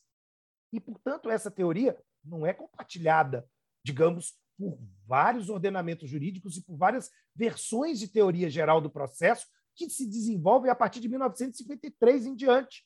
Um caso de ruptura radical a teoria do professor italiano da Faculdade de Roma, Hélio Fazzalari, né? e outros, Nicola Picardi, Ita Landolina, uh, Cadier na França, que vão ter essa preocupação extremamente crítica com aquilo que se espera do juiz. Nós ainda acreditamos que a sentença é fruto, vamos dizer, do sentimento, da concepção pessoal e unilateral de justiça do magistrado, e que, de novo, o juiz, então, é o cara que vai escolher qual é a banana que nós vamos levar para casa. E isso não contempla um modelo de democracia de igual respeito e consideração, inclusive. Ou seja, a teoria do Orquiniano ela descamba numa teoria do processo que concebe e compreende de maneira adequada a participação do autor, do réu, do Ministério Público, de demais sujeitos. O juiz, principalmente na figura do common law, ele é o mais débil argumentativamente. Os debates são tomados a partir daquilo que se faz entre autor e réu. Eles são os protagonistas do processo e não o magistrado. Só que nós, diante da nossa tradição, do nosso horizonte teórico, transportamos o Hércules como se Hércules fosse um juiz brasileiro. E esse é o problema. Hércules não é um juiz brasileiro. Se nós aprendêssemos com Hércules, nós adotaríamos uma concepção absolutamente diferente de teoria do processo como consequência. Por quê? O tempo inteiro, esse juiz ele está prestando contas. Ele está preocupado com a transparência, com a accountability da decisão. E de uma maneira tão interessante, eu digo, Davi, que a teoria do Orquiniana vai nos permitir fazer uma diferença muito grande entre motivar e fundamentar. Ou seja, e que várias vezes a teoria do processo parece não perceber esse, esse nuance, tá? essa distinção ontológica entre dois conceitos absolutamente apartados da teoria da argumentação jurídica e da teoria da argumentação na sua matriz mais alta, partindo, por exemplo, da referência de um autor como Robert Brandon. Perfeito. É... Seguindo agora, eu acho que a gente estabelece aqui, só para lembrar, para quem não ouviu, os preguiçosos que não quiseram voltar para ouvir a aula do professor André sobre Hart, estabelecer as três premissas no qual se baseiam aqui de uma maneira muito reducionista a tese de Hart, para que a gente possa entrar no desenvolvimento dos princípios e regras do, do que a gente trabalhar o caso Riggs versus Palmer, trabalhar, acho que qual é, é aquele outro da Chrysler, caso Hem, Hemmingsen, não lembro Hemmingsen, a pronúncia. É. Então, basicamente aqui lembrando de Hart, é a premissa 1, um, é, o direito é um conjunto de regras explícitas. 2. É possível que a gente identifique as regras válidas a partir do, do, do teste do pedigree. E o 3 é que nos casos em que não existam regras, o judiciário ele vai ter discricionariedade para agir. Essa é a base da teoria de Hart aí, sobre, qual, sobre a qual Dworkin vai tentar construir, desconstruir a, a, os ensinamentos do, do professor inglês. Então, mais uma vez, o microfone é seu, Flávio. Davi, eu vou, dworkinianamente, desconstruir a teoria do Hart usando uma metáfora, se você me permite. O exercício imaginativo que eu peço para cada um dos nossos ouvintes fazer. Fechar o olho e imaginar que nós somos uh, um oficial, um oficial de uma patente intermediária que um superior hierárquico vira para nós e diz então, Davi, você vai participar de uma missão de resgate, tá? Você vai participar de uma missão, algo tipo uh, Esquadrão Suicida, que está aqui uh, na moda. E você vai ter a oportunidade de montar a sua equipe. Você pode selecionar cinco oficiais para levar contigo nessa missão. Bom, Dworkin faz uma pergunta, ou faria uma pergunta. Essa ordem, ela é uma ordem discricionária? Você, Davi, tem a faculdade de selecionar cinco colegas daquele quartel que você quiser. Eu tenho a obrigação de fazer a missão, mas eu tenho a discricionariedade de escolher. Mas pensa o seguinte: você vai levar qualquer um? Não, de forma alguma. Você vai levar aquele cara que descasca batata na cozinha, que lava o chão do banheiro do quartel com a escova de dente? Não, você não vai. O que, que você vai levar? Você vai me dizer, eu vou levar os melhores. Mas quem são os melhores? Existe um ranking universal de quem são os melhores oficiais? Ou, partindo do pressuposto que somos pessoas diferentes, com habilidades diferentes, nós precisamos saber selecionar quais as necessidades do caso concreto. Você não precisa levar o melhor piloto de helicóptero se não vai ter um helicóptero nessa missão. Concorda? Você está gastando um oficial à toa e poderia estar levando o outro. Dworkin parte do pressuposto que o conceito de discricionariedade pode ser compreendido em duas dimensões. Uma discricionariedade forte. Então você pode selecionar quem você quiser. Bom, quem você quiser não significa razoável, porque você vai ser atingido por essa decisão. Você está na missão, é o seu pescoço. Se a missão for mal sucedida, quem está perdido é você. Então você quer que a missão seja bem sucedida.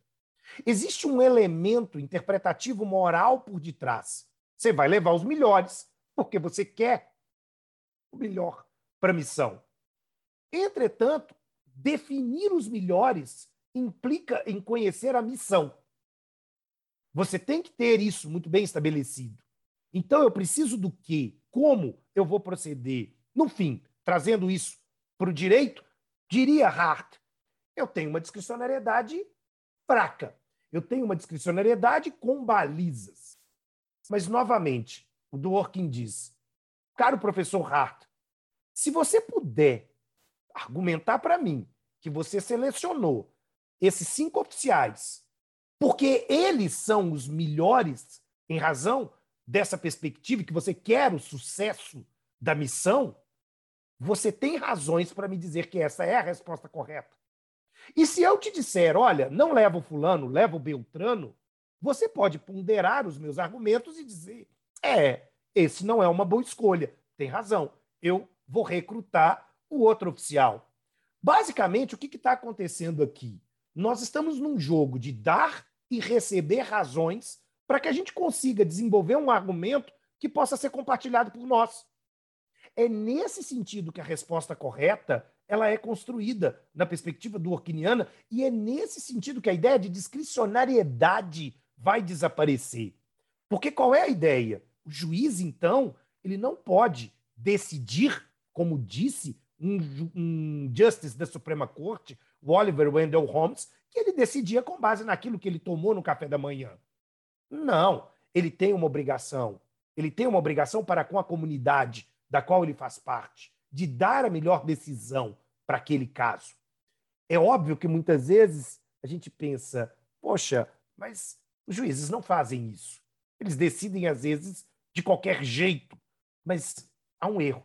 Do ponto de vista normativo, há uma imoralidade, há um desrespeito com a própria responsabilidade institucional do que significa, então, ser um juiz ao tomar essa decisão uh, meio, digamos assim, arbitrária, né, meio meia-boca aqui.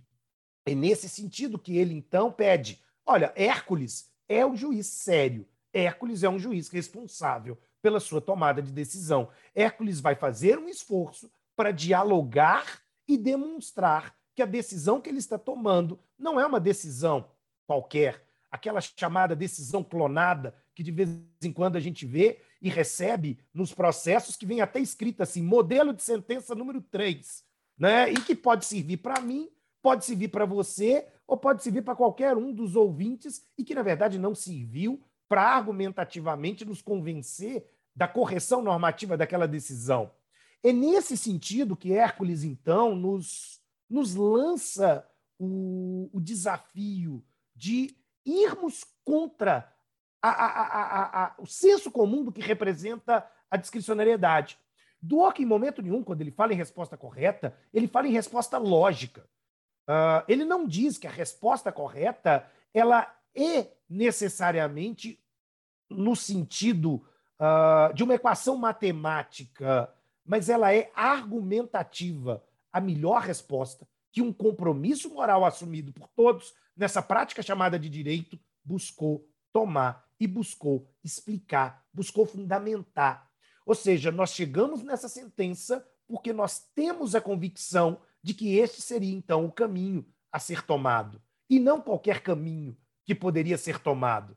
Né? Dworkin diz uh, lá no Justiça de Togas, né? quer dizer, se o juiz tiver tantas justificativas para tomar a decisão sobre um lado A e tomar uma decisão sobre o lado B, significa que ele não entendeu qual é o caso que ele está julgando.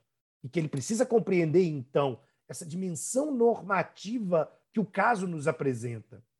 E, às vezes, Dworkin é mal compreendido e até confundido com um autor como Robert Alex, que assume uma perspectiva de balanceamento de princípios, de colisão e uma solução de colisão de direitos fundamentais, porque o Dworkin ele é mais radical. Ele vira e diz o seguinte: se você está vendo colisão, você não entendeu o que, que nós estamos discutindo.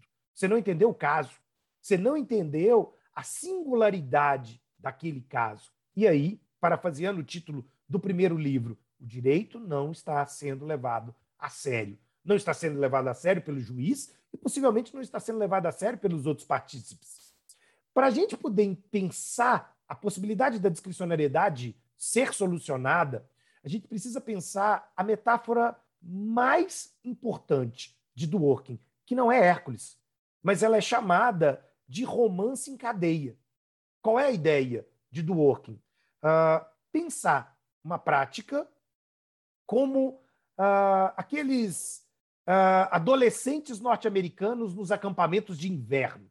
Né? Vamos imaginar que nós somos um grupo que se encontra sentado à beira de uma fogueira numa noite de inverno no campo, olhando as estrelas, assando marshmallow e vamos contar uma história.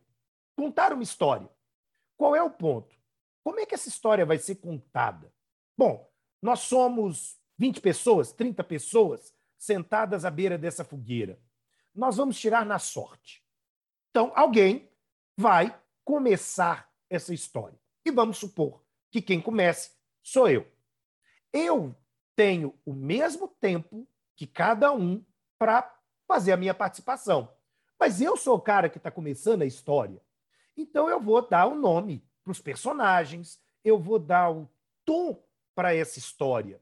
Eu vou ter a oportunidade de dar um contexto se eu vou contar uma história de terror ou se eu vou contar uma história de comédia, consequentemente.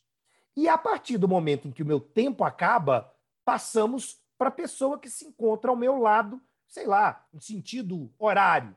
E essa pessoa tem o mesmo tempo para continuar a minha história. Só que qual que é o problema, Davi? Continuar a minha história não significa brincar de telefone sem fio. Não significa repetir a história mas evoluir essa história.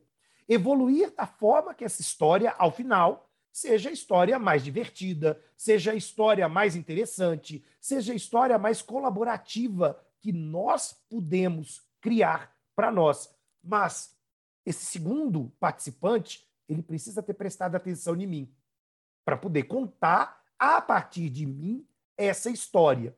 E ele vai ter um tempo e logo depois um terceiro, um quarto, um quinto, vai consequentemente dar sequência a essa história. Mas essa história ela precisa ter a consciência de que ela vai ter um ponto final.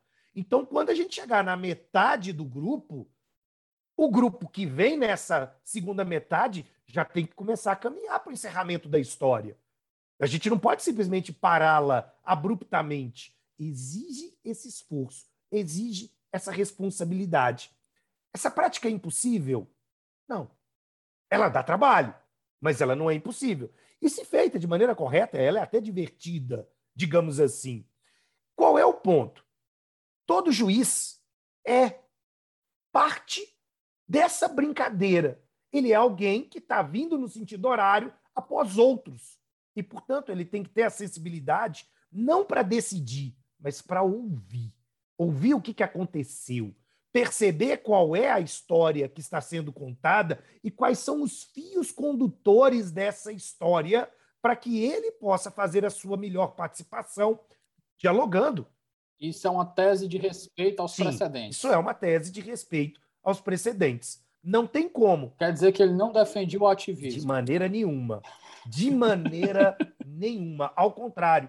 Uh, Além disso, né, é importante que a gente tenha em mente, então, que quando chegar a vez daquele juiz, ele não precisa reinventar a roda, Davi. Existe todo um paradigma conceitual que já foi trazido e, e, e que está aqui no nosso pano de fundo e que a gente vai se aproveitar deles. Decisões foram tomadas no passado e essas decisões nos vinculam, sim, e precisam nos vincular para a construção da resposta correta.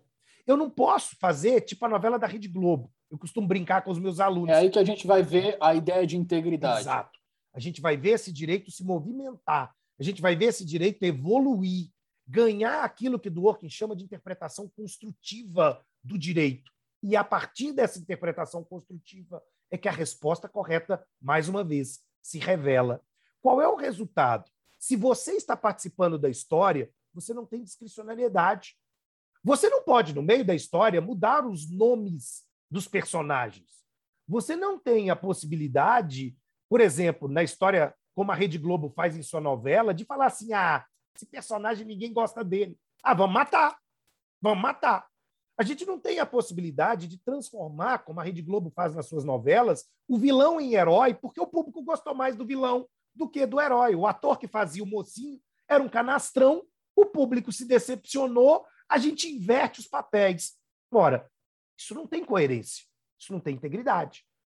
E, consequentemente, Hércules é só mais um no meio dessa brincadeira. Falta falta o elemento que a gente vai colocar no, na sétima arte de verossimilhança. Com certeza, com certeza.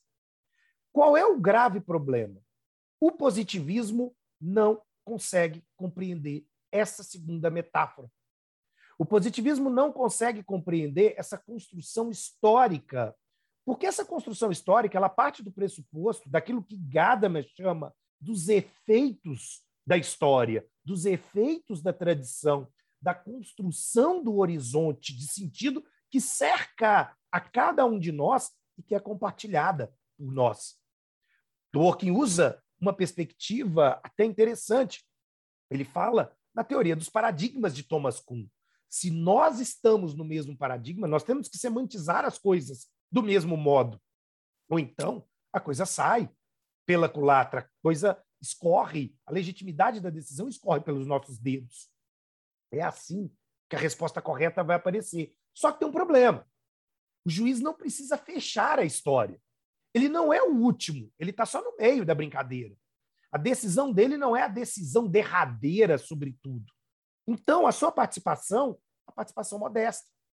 Ele está escrevendo apenas um parágrafo e deixando aberto para que outros continuem a escrever esse parágrafo. Ele não fecha, né? E portanto ele não toma decisões peremptórias. Ele toma decisões responsáveis para aquele momento, para aquele caso, para aquele contexto, para aquela situação. Só que quando ele toma as suas decisões, e aqui vem um outro ponto para que a gente entenda que Dworkin não é ativista, ele toma baseado em argumentos de princípio. Dworkin compreende os princípios como trunfos. E os princípios, portanto, são muito importantes, porque eles nos dão razões para que a gente consiga assumir ao longo de um discurso histórico, e aí eu posso novamente voltar com Wittgenstein, que está dentro de um jogo de linguagem, o que, que se espera de uma decisão?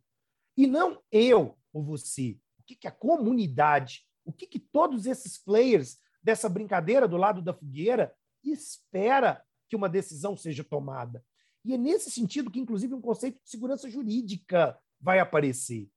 Mas não como previsibilidade, mas como correção. A decisão jurídica ela é segura se ela for correta.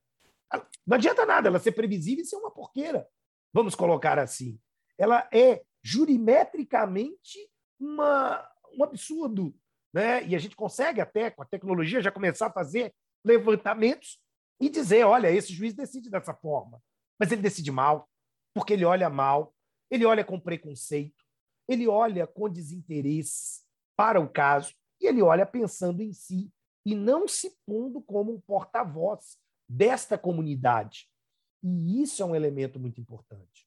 Né? Dworkin vai dizer: o juiz ele não pode compreender que ele é uma espécie de bola num jogo de bilhar e ele pode sair dando cabeçada em todas as decisões produzidas do passado e desconsiderando essas decisões. Claro, também não significa que não tenhamos erros. Também não significa que, por exemplo, uma decisão produzida pelo judiciário, seja qual for, Suprema Corte ou um juízo de primeiro ou segundo grau, ela não tenha problemas, ela não esteja equivocada. Teoria do Dworkin leva em consideração aquilo que ele chama de teoria dos erros. Mas Hércules, ou qualquer um de nós, vai ter um esforço argumentativo para demonstrar que aquela prática é uma prática equivocada e, portanto, ela precisa ser recolocada no eixo da nossa história. Porque nós somos humanos. Nós vamos errar. Tá? Interpretativamente, nós vamos errar. Mas a história tá, consegue, de uma maneira gadameriana, nos colocar de volta no trilho para que esse, essa história coletiva, né, aquilo que ele chama de romance em cadeia, possa ser escrito. Só que qual que é o problema? Nesse romance, ele é um romance sobre um princípio. E diversos romances sobre princípios diferentes estão sendo escritos simultaneamente. Cada caso só cabe um princípio. E o grande desafio é a gente saber identificar, naquele caso, sobre o que nós estamos conversando. Por isso, algumas pessoas vislumbram colisões, porque acham que estão discutindo histórias diferentes. E a gente precisa saber qual é o começo, o meio, para a gente saber como nós vamos redigir daqui para frente essa história. E isso faz com que a teoria do Dworkin, então, leve a ideia de discricionariedade como ah, amparada pela tradição do positivismo de uma maneira geral, de uma forma absolutamente diferente e de uma forma radicalmente contrária, é claro. Professor, fizemos o modelo de regras 1, trabalhamos. Não, trabalhamos os, os conceitos que a gente vai usar no modelo de regras 1 e agora eu ia lhe pedir. Vamos usar o caso, ainda que de passagem, não precisa, a gente não precisa se aprofundar muito o caso Riggs e o caso Hemmingsen para mostrar a tese do Dworkin quando ele vai dizer que, ó, essa decisão aqui prova de que não necessariamente o direito é só aquilo que está positivado.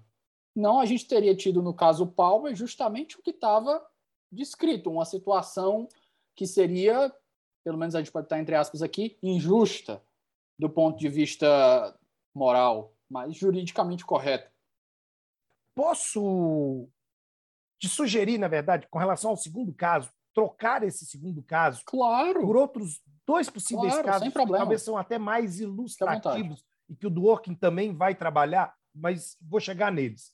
O caso Riggs versus Palmer, o conhecido como caso Elmer, né, ele envolve a situação do neto que, sabendo que seu avô iria alterar o seu testamento de uma forma que o prejudicaria como herdeiro nesse segundo testamento, decide matar o avô. E ele vai a julgamento.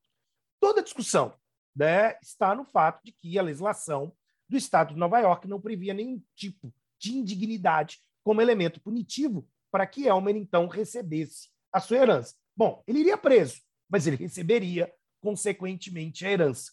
Se a gente raciocina que Elmer tem direito a receber a herança, nós estamos raciocinando apenas com a lógica das regras. Nós estamos exatamente trabalhando com um padrão de comportamento supostamente definido em leis ou em precedentes que me apontam, então, uma razão. O grande ponto é que Dworkin nos pede que nos ponhamos como, simultaneamente, construtores e destinatários daquela decisão enquanto uma visão macro de sociedade. E aí qual é o problema? Né? Quer dizer, ainda que nós não tenhamos uma, vamos dizer, norma explícita, ostensiva, versando sobre a questão da dignidade, nós temos uma série de parâmetros normativos que incomodam essa comunidade jurídica. Mas incomodar não apenas no seu aspecto de felicidade ou no seu aspecto de subjetividade. Cria uma espécie de anomalia no nosso sistema. A gente percebe que o sistema ele não está integrado, que o sistema não está funcionando de uma maneira harmônica ou orgânica, vamos colocar assim. E aí que o Dworkin diz, onde o positivismo enxerga anomia, eu enxergo a existência de outros padrões normativos. E aí ele traz dois padrões normativos. E aí é um negócio muito estranho. Nós brasileiros frequentemente esquecemos do terceiro padrão normativo. Uh, nos preocupamos no debate entre regras e princípios e esquecemos que Dworkin usa uma expressão, ele fala em policies. Uh, seriam aqui políticas, e talvez eu prefiro sempre usar a tradução como diretrizes políticas. Qual é o ponto? Dworkin parte do pressuposto que entre a textura aberta hartiana e que enxerga, então, essa zona de penumbra, teríamos princípios. Princípios, mais uma vez, como normas que estão subjacentes ao nosso jogo de linguagem. Cada um de nós, como partícipe dessa comunidade, introjetou esses princípios. O que, que eu quero dizer, Davi e ouvintes? Que nós não precisamos cursar direito para saber quais são os princípios que regem as nossas vidas. E mais, saber que esses princípios têm que nos garantir igual respeito e consideração. E dentro dessa ideia, Dworkin vai chegar então na conclusão de que esses princípios são elementos fundamentais para nos indicar a resposta correta. Diferente de tradições, como por exemplo Bob Del Vecchio, que vão compreender que os princípios representam normas integrativas suplementares para os casos de lacuna, Dworkin está dizendo o seguinte: o raciocínio nosso tem que começar dos princípios para as regras e não das regras para os princípios. E dentro disso, os princípios revelam para nós uma dimensão normativa sobre os nossos direitos. E sim, os nossos direitos fundamentais, na verdade. Os princípios falam sobre liberdade, os princípios falam sobre igualdade, os princípios falam sobre vida, os princípios falam sobre um conjunto ou um catálogo de direitos fundamentais que nós, enquanto uma comunidade de princípios, somos capazes de nos reconhecer como titulares e, portanto, engajarmos esse empreendimento coletivo para a propagação e para a sua manutenção. Nesse sentido, Dworkin, analisando o caso Elmer, ele vai dizer: tribunal percebeu que havia algo estranho. O tribunal percebeu que não dava para aplicar a, a, a, a regra como ela é conhecida por nós, até porque a gente parece sofrer muitas vezes na tradição do positivismo de uma espécie de doença que eu chamo de síndrome do Arnaldo César Coelho, Davi, né? aquele antigo, eu não sei se ele ainda está em atividade, comentarista esportivo da Rede Globo, que tinha aquele bordão. A regra é clara. E aí, ouvintes, o que, que o, Davi, o, o, que, que o Arnaldo César Coelho fazia? A não ser explicar a regra. E logo depois ele terminava a explicação da regra e dizia: É, Galvão, tem controvérsias. Bom, se ele explicava a regra, a regra era clara, e a regra tinha controvérsias, talvez ou a regra não fosse clara e o Arnaldo César Coelho estivesse equivocado, ou, paradoxalmente, a função do Arnaldo César Coelho era simplesmente ocupar o tempo para nos permitir ouvir menos bobagem do Galvão Bueno ao longo das narrações esportivas. Ou seja, né, essa perspectiva de redução do direito a partir de um sistema de regras simplesmente insuficiente. E aí ele vai nos conduzir à, à, à, possibilidade de anomia e à possibilidade do juiz criar retroativamente uma regra diante de uma situação. Dworkin diz: podemos, então, acompanhar um padrão normativo subjacente a esse jogo de linguagem que nos revelam os princípios. De novo, os princípios não são direitos naturais, eles não foram revelados por qualquer entidade metafísica seja divina, seja a razão humana, como em Kant, ou absoluta em Hegel, mas, na verdade, esses princípios eles fazem parte de uma dimensão pragmática. Nós aprendemos jogando o jogo do direito, que esses princípios existem. Da mesma forma que nenhum de nós aprendeu a jogar futebol sentando primeiro com um livro de regras. Ou seja, você aprendeu a jogar futebol jogando. E à medida que você jogou, você introjetou essas regras. E nenhum de nós procurou, ou talvez raríssimos de nós, uh, buscou o livro de regras original chamado futebol para saber o que ele precisa ou não precisa e, consequentemente, obter a sua positivação. Vamos pensar novamente como do Working Hard, xadrez. Ninguém aprende a jogar xadrez lendo o manual sobre xadrez. A gente começa a jogar e a gente vai internalizando como os movimentos podem ser feitos de acordo com cada peça que nós estamos jogando. É nesse sentido que os princípios vão aparecer, na dimensão intersubjetiva do caso. As partes vão trazer pretensões de justiça e pretensões de justiça baseadas, muitas vezes, não apenas em regras, mas nesses princípios. Só tem um problema. Existe um terceiro padrão normativo: as pólices, as diretrizes políticas. E qual é o grande ponto? Essas diretrizes políticas, elas representam razões utilitaristas, razões de bem-estar. Se princípio é algo que é para todos devido, as diretrizes políticas garantem o bem-estar de um grupo.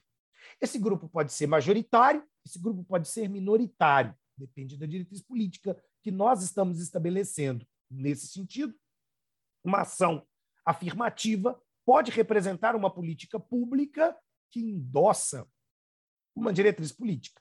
Contudo, ela não pode ser confundida com um princípio. Ela não pode ser confundida com um princípio. E aí o Dworkin diz um negócio muito sério. Os princípios são trunfos.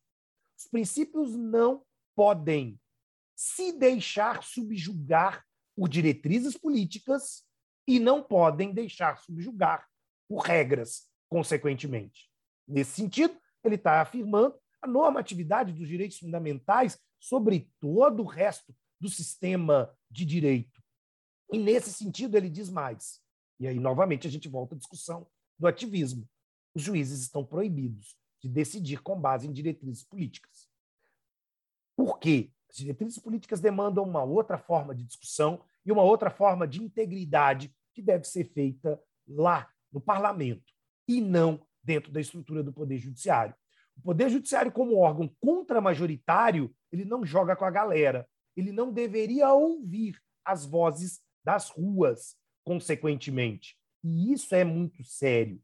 Né? Quer dizer, às vezes a gente escuta um ministro do Supremo Tribunal Federal dizendo que ele decide com base nas vozes das ruas. Davi, eu fico muito preocupado com essa história de alguém estar ouvindo vozes, sabe? Sempre me parece alguma coisa meio esquizofrênica acontecendo e talvez essa pessoa precisa de ajuda psicológica, né? Mas isso é muito sério. Por quê? Porque essa, esse mesmo magistrado, esse mesmo ministro do Supremo Tribunal Federal, na verdade, recentemente produziu um texto dizendo né, que ele estava compreendendo a teoria do Orkiniana e dizendo que, na verdade, uh, tocar a música célebre, Garota de Ipanema, do Tom Jobim, poderia ser tocado de diversas formas, de acordo com a sensibilidade do intérprete, do músico que executa Garota de Ipanema? Davi, não. Existem regras internas à forma com a qual você toca a Garota de Ipanema. Ou seja, a Garota de Ipanema ela tem uma partitura. Essa partitura ela tem um tempo. Essa partitura tem uma métrica. Essa partitura ela está dentro de uma determinada definição musical que a gente costuma chamar de tom da música. Se você sai do tom, você desafina. E desafinar é errado, consequentemente. Bom, a não ser que você seja o Ed Vedder do Pearl Jam. Aí você tem licença poética para eventualmente desafinar bonito e com classe. Mas são outros 500. São outros 500. Dentro dessa sistemática, um músico ou um juiz, ele toca dentro de uma orquestra. Ele toca dentro de uma orquestra. Imagina, uma orquestra onde cada violonista resolva afinar o seu instrumento de maneira diferente e executaram a mesma música em velocidades diferentes. Não dá, não dá.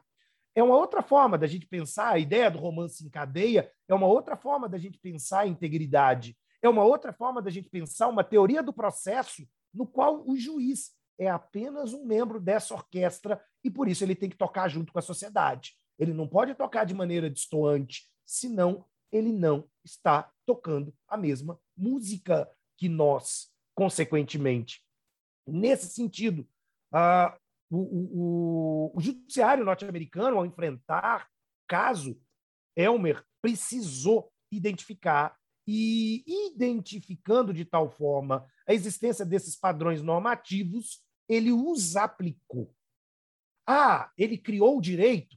Não, ele está trabalhando com a lógica de um direito que já subsiste naquela prática social, vamos chamar assim, e que não dependeria, talvez até da necessidade de criação de uma regra, na verdade. Não precisava, talvez, de uma regra para nos dizer o óbvio, é que ninguém deve lucrar com a sua própria torpeza, de que isso escapa às condições básicas de equilíbrio do sistema jurídico. Um segundo caso, que eu acho extremamente importante para a gente pensar na, na tradição ainda norte-americana, né, é o caso uh, Lovin versus Virginia, que é um caso extremamente interessante, porque, na verdade, ele vai discutir o seguinte: poxa, pera. Casamento interracial. Exato. Precisa, digamos, de um legislativo criar uma lei dizendo que pessoas de raças diferentes podem ou não podem se casar? Quer dizer, poxa, pera, qual é a lógica principiológica dessa decisão? E isso é muito sério. Né? Quer dizer, isso é muito sério.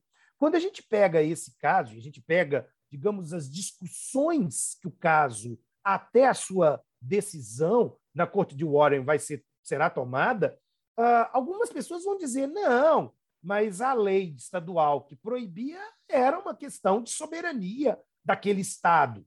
Não, não era não. Não era não. Por quê? Porque toda aquela comunidade, falando dos Estados Unidos, se submete a uma Constituição.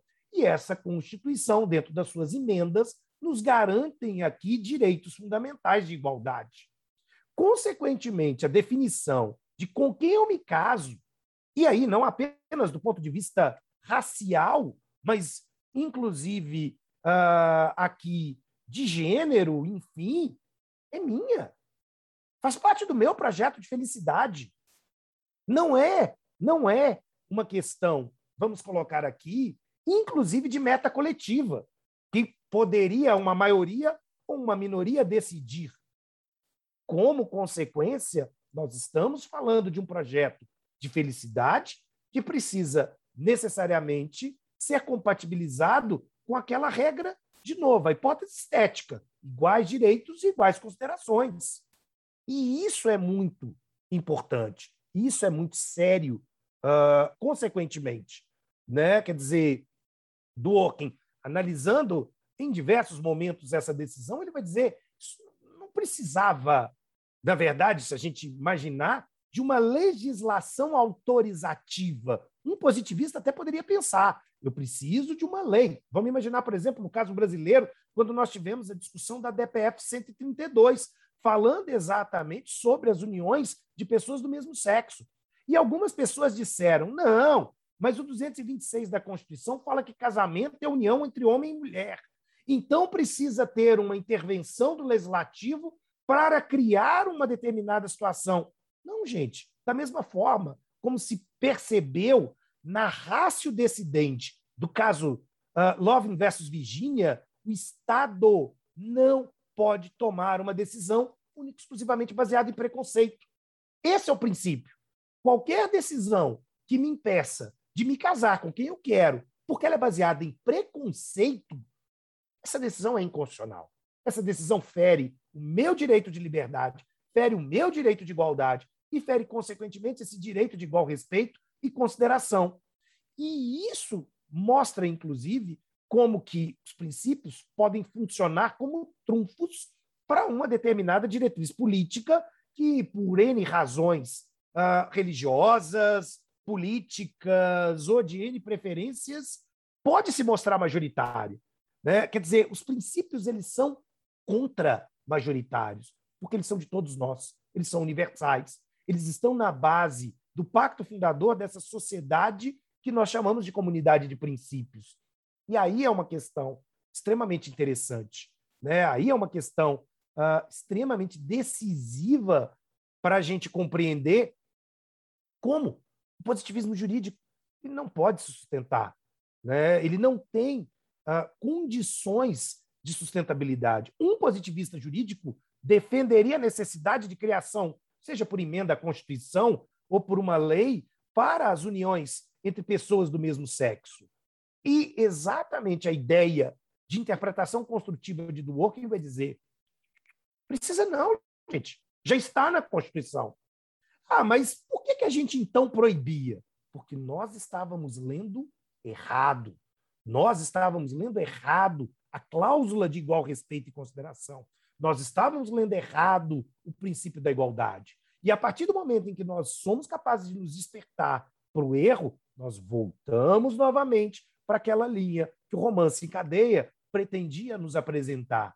Né? Nesse sentido, mais uma vez, resposta correta, ela vai sendo construída pelos partícipes daquela sociedade naquele momento uh, fundamental, consequentemente. E daí a gente tem N desdobramentos, né? desde decisões da Suprema Corte sobre proibição de provas ilícitas, que vão mostrando para nós determinados marcos fundamentais sobre os quais a gente não está aqui para negociar. A gente não está aqui para negociar.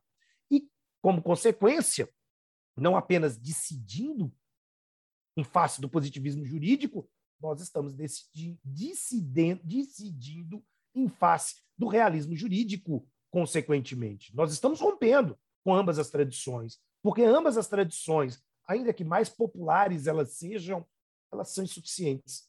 Na verdade, uh, o Dworkin faz uma observação no Levando os Direitos a Sério, no capítulo 4, que eu acho muito interessante, Davi. Ele vira e diz o seguinte: se nós formos levar radicalmente o positivismo a sério, nós vamos perceber que cada vez mais as zonas de lacunas crescem. E cada vez mais há necessidade de criação judicial desse direito. Se isso for verdade, talvez não tenha nenhuma linha divisória que separe ontologicamente o que é o positivismo do que é o realismo jurídico. Porque o que nós vamos é naturalizar essa carta aberta para que o Poder Judiciário faça o que quiser com as nossas vidas. E nós não fizemos isso. Nós aceitamos e pactuamos, enquanto comunidade, um documento chamado Constituição. E esse documento ele precisa ser o tempo todo reafirmado na nossa prática jurídica. Se eu contar para ti que a gente já está aqui com duas horas de gravação, tu não acredita. Desculpa, eu, eu falo demais. Gente... Eu falei não, com você que eu não, empolgo. Que é isso. Eu falei com você que eu empolgo. Alguma, de forma alguma. E tem um ponto que eu queria falar aqui ainda. A gente ainda tinha que trabalhar o modelo de regras 2 e eu queria, antes de fechar o modelo de regras 2 e casos difíceis. Tem como a gente fazer esses dois num, num tempo um pouco menor? Vamos. Vamos nós? Vamos. Continue. O microfone é seu continua aqui enquanto, enquanto você quiser falar aqui, não tem problema não. É o que eu falo para os ouvintes. Vocês que lutem para escutar isso daqui. Passa uma semana escutando aqui, todo dia vocês escutam um trechinho. Inclusive, uma das vantagens do podcast aqui é que eu sempre coloco na descrição do episódio a minutação, né? Eu faço um índice, como se fosse um livro, um índice com a minutação, dizendo, ó, minuto tal ao tal, a gente está discutindo isso, isso, isso, isso, para quando a pessoa quer quebrar, às vezes a pessoa não quer escutar, um episódio de uma hora, uma hora e meia, de uma vez só, também às vezes não pode, aí a pessoa não se perde, ela já sabe onde é que ela volta. É, excelente. Enfim, modelo de regras 2, vamos nós. Tá. Qual é o grande ponto aqui?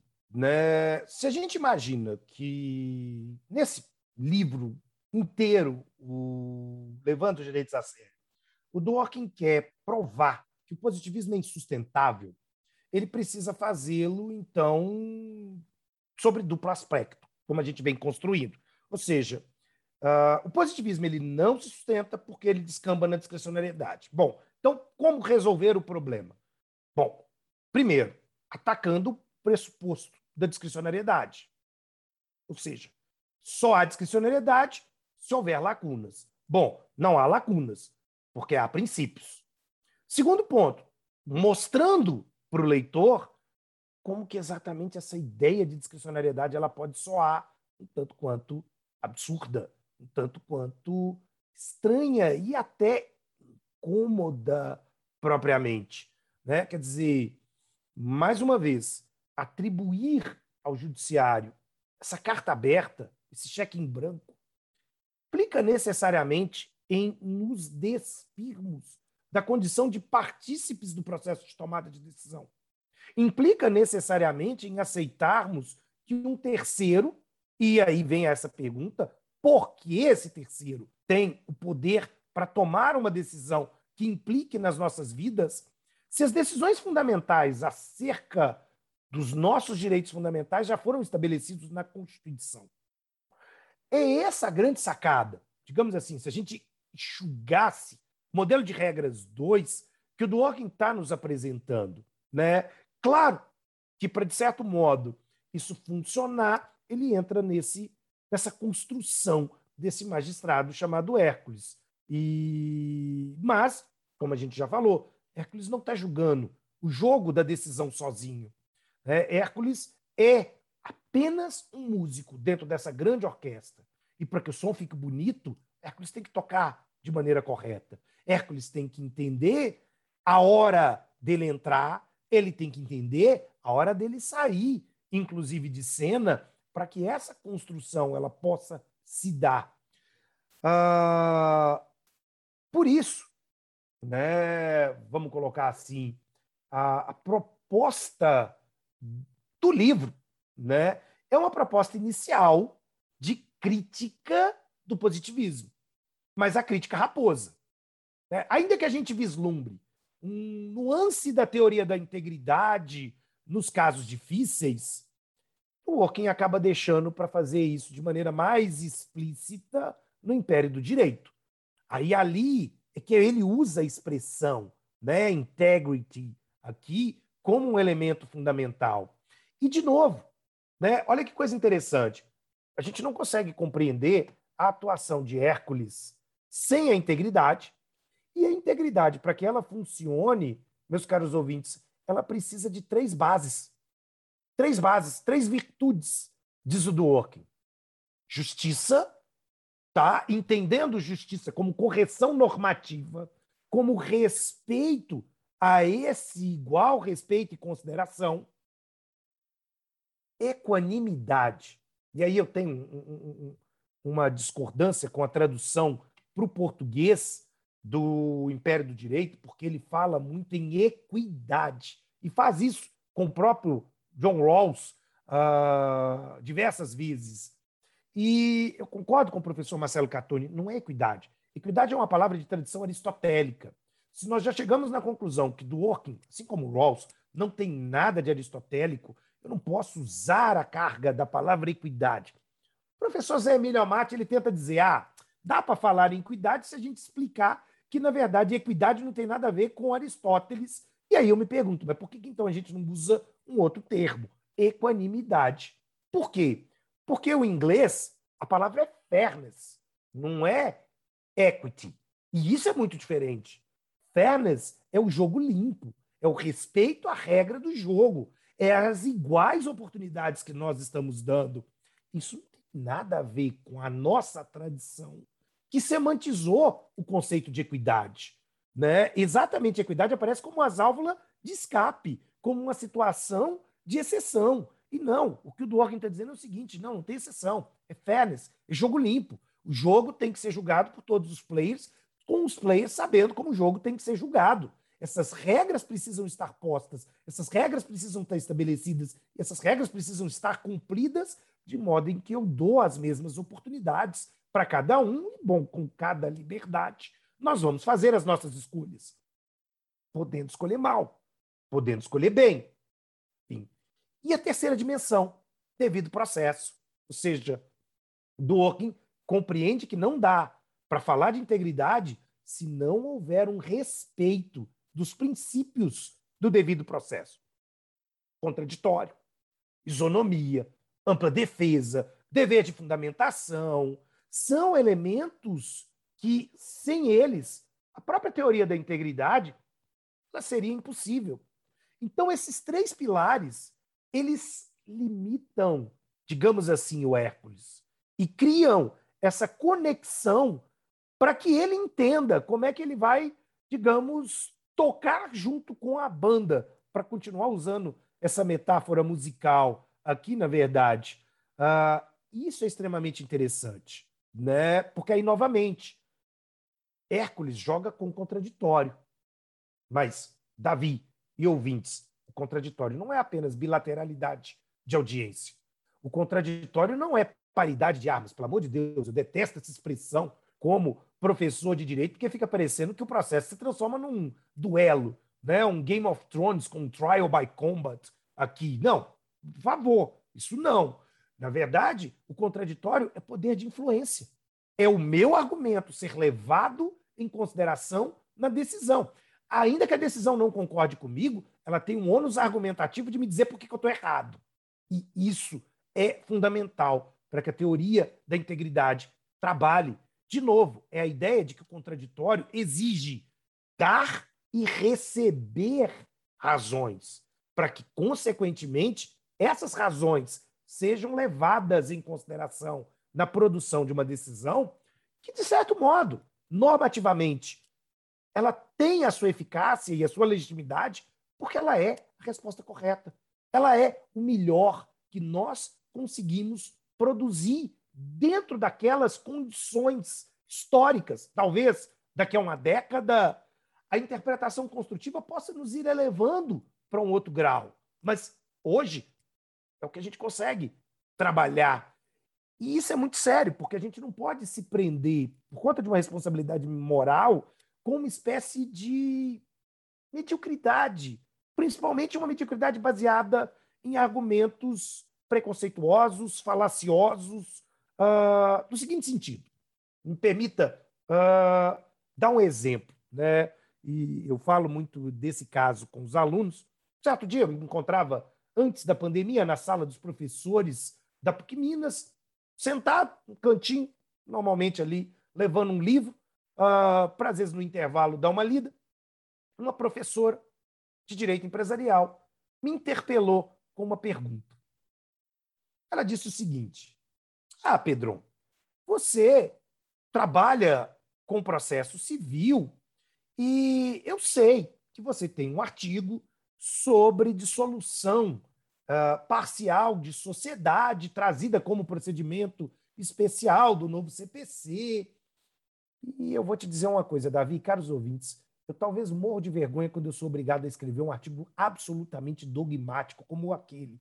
Mas, enfim, foi um elemento, né? foi uma necessidade. Uh, esse texto e ele cumpriu com uma determinada uh, finalidade. Mas aí ela me fez uma pergunta acerca da interpretação de um determinado artigo no procedimento especial de dissolução de sociedade empresária. E ela começou já a pergunta, dizendo: Você sabe que existem duas correntes, uma corrente defendida pelos processualistas e uma corrente defendida pelos professores de direito empresarial. A qual você se situa? E eu falei para ela, professora, eu sigo a corrente certa. Aí, eu, eu juro que eu imaginei no olhar aquele momento da tela azul, assim. Eu falei, eu sigo a corrente certa, professora. E ela olhou e falou assim: mas não existe isso no direito, de certo e errado. Eu falei, como não existe? Eu falei, professora, vamos lá. Tese 1. Tá? Ela defende assim, assim, assado. Perfeito? Perfeito. Concorda comigo? Concorda comigo. Tese 2 defende essa seguinte premissa. Bom, a tese 1 um critica a tese 2 nos seguintes pontos. A tese 2 não consegue responder à tese 1 um sobre esses pontos. Por que, que a tese 2 está certa? Ela superou os argumentos da tese 1? Um? Não, ela sucumbe. A tese 2 aponta falhas na construção da tese 1? Um? Não. Então eu sigo a tese 1. Um. Aí ela virou e falou assim: Mas a tese 1 é a tese dos processualistas. Eu sou professora de direito empresarial. Eu falei, ah, desculpa, eu não sabia que isso era uma questão de time de futebol. Né? Eu jogo nesse time e eu sou cego, independente da realidade. Quer dizer, meu time caiu para a segunda divisão. Bom, na verdade, pode estar tá caindo para a terceira já. Mas tudo bem. Eu vou continuar amarrado no meu time. Não, teoria não é assim. Teoria não é assim. Né? Então, se eu sou capaz de te dar razões para demonstrar que essa tese ela não tem subsistência, ora, como é que você continua preso nela? Eu falei, professora, desculpa, eu tenho dificuldade de aceitar, de conseguir defender teses que me parecem cheias de problemas, cheias de aporias. Uh, Para mim é natural. É, é a base do, do, falsifica, do falsificacionismo, né? A, a gente fez a crítica, refutou, tá certa até ser refutada pela próxima. Exato. O que a gente tem é, é o melhor ponto da ciência que a gente pode chegar. Exato. É, a ideia é a mesma ideia. Dworkin está trabalhando sobre as mesmas premissas. Agora, eu te pergunto rapidinho, Flávio, antes da gente continuar. Eu tenho um amigo positivista e ele. Eu é, friso aqui que a minha, a, minha, a minha participação, o meu conhecimento em teoria do direito é, é tão grande quanto meu conhecimento em teoria em, em direito empresarial, ou seja, quase nenhum. Então fica logo essa observação. Mas eu tenho um colega com quem eu converso, que ele sabe mais teoria do direito, ele tende a estudar mais isso, e ele me falou de uma crítica a Dworkin que fala dessa ideia de um moralismo, de inserir um moralismo no direito. Eu lhe pergunto, o que que ele quer dizer com isso e por que que essa crítica estaria realmente estaria eventualmente certa ou errada? Tá. Ou precisa ser melhor, precisa ser melhor compreendida?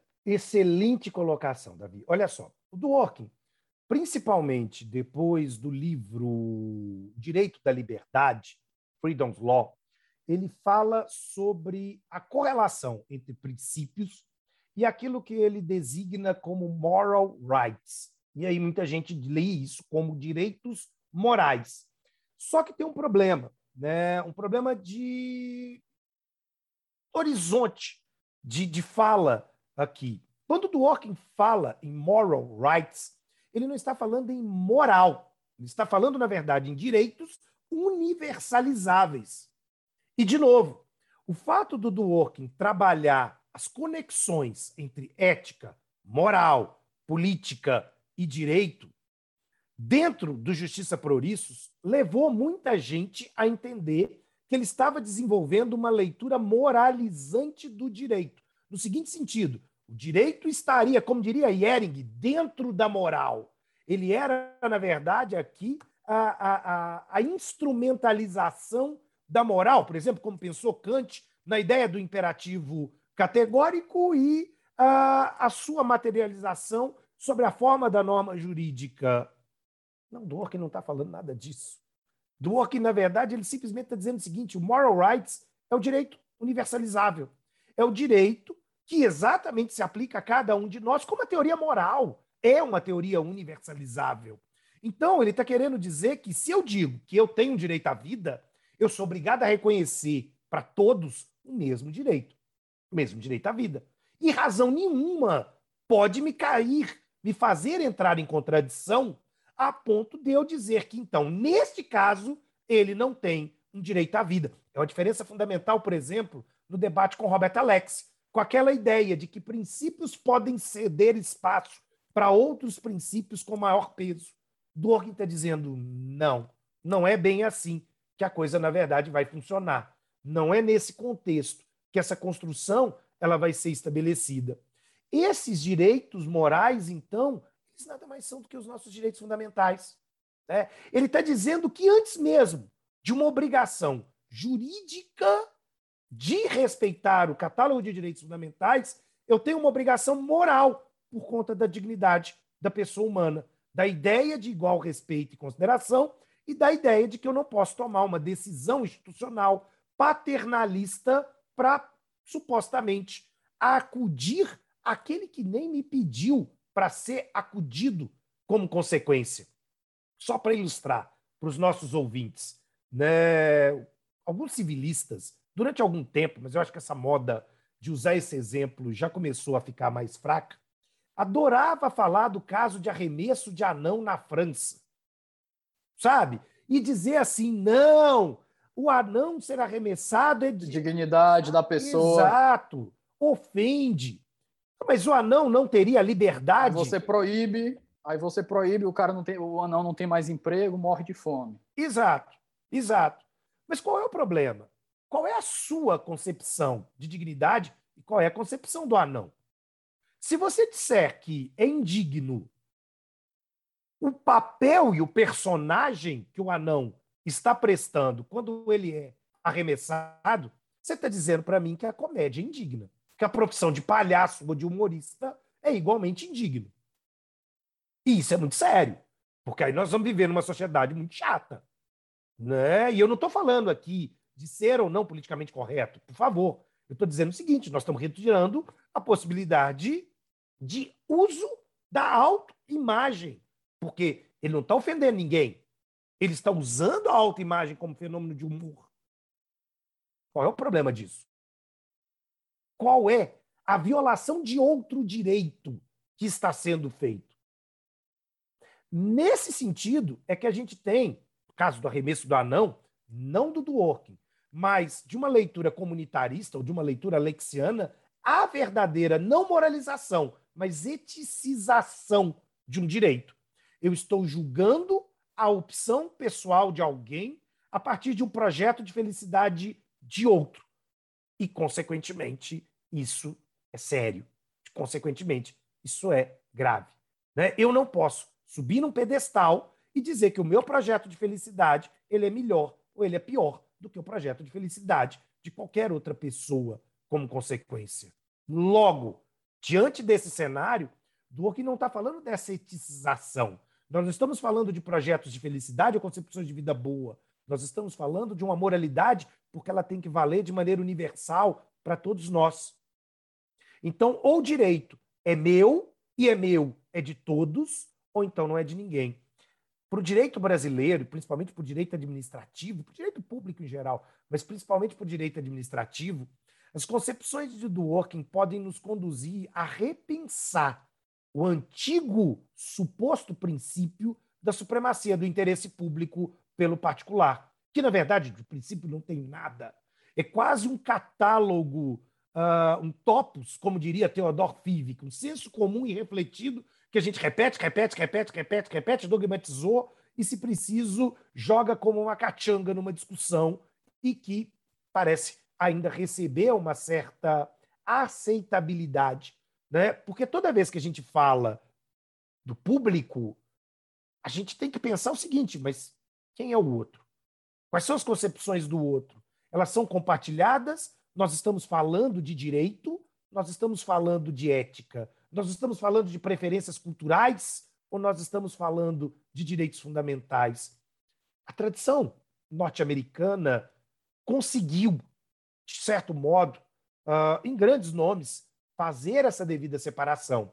Talvez melhor que autores alemães, como, mais uma vez, por exemplo, o professor Robert Alexi, uh, Conrad Hesse, e, e, nós, como somos meio que herdeiros principalmente do constitucionalismo português, que bebe na fonte do constitucionalismo alemão, acabamos não fazendo essas devidas separações. Né? Então, muitas vezes, quando se critica esse caráter moralizante da teoria do Dworkin, se confunde moral com ética. E por isso que eu digo, Justiça por Ouriços é tão importante de ser lido para que a gente já comece a conversa separando esses conteúdos, para entender melhor o autor exatamente? É, eu queria eu queria encerrar, mas a gente não pode encerrar sem tratar de casos difíceis. Acho que a gente não pode encerrar sem tratar de casos difíceis. Bom, acho que vai, vão ser as nossas considerações finais aqui. E a gente está fazendo, a gente está fazendo aqui quase um, um, xadrez verbal. Não sei se você acompanha, mas o xadrez verbal é o, acho que é considerado o podcast com maior duração que a gente tem na Podosfera. Eles trabalham com podcasts quinzenais sobre política internacional, e eles falam o mundo todo. Então, cada episódio tem de três a quatro horas de duração, para a pessoa passar mais de uma semana escutando em blocos.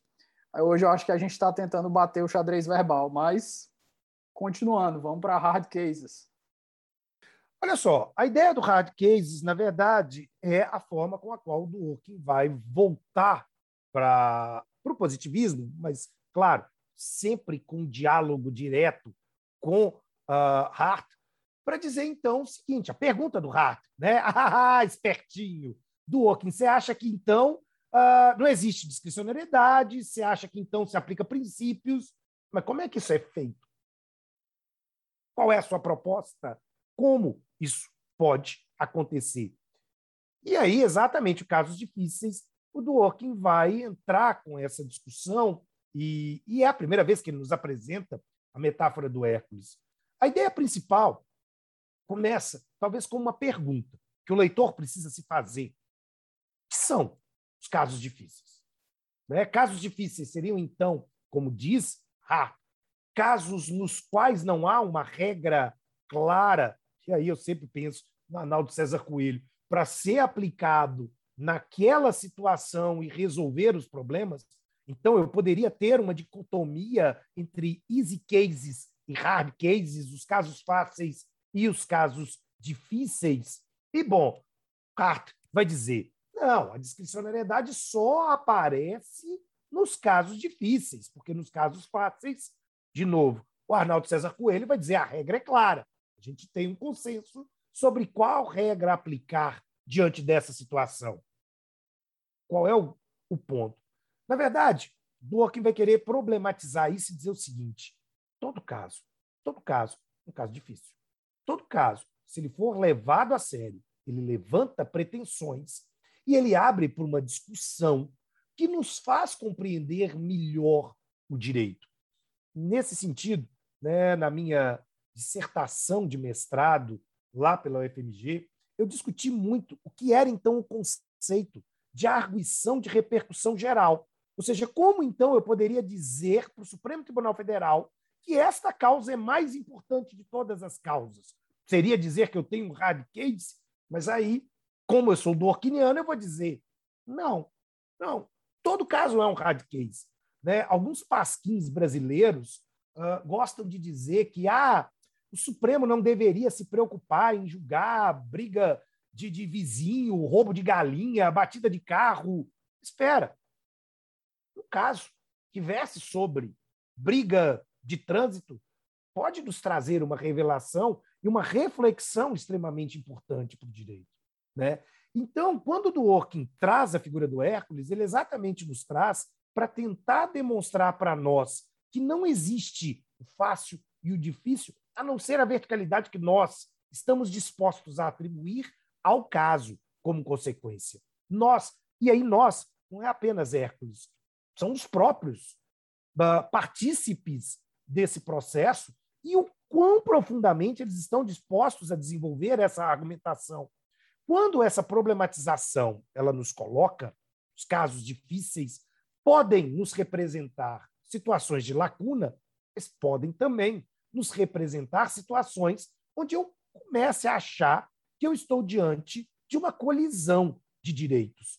Porque a lógica, digamos, da nossa tradição ocidental, uh, Davi e ouvintes, é uma lógica do conflito.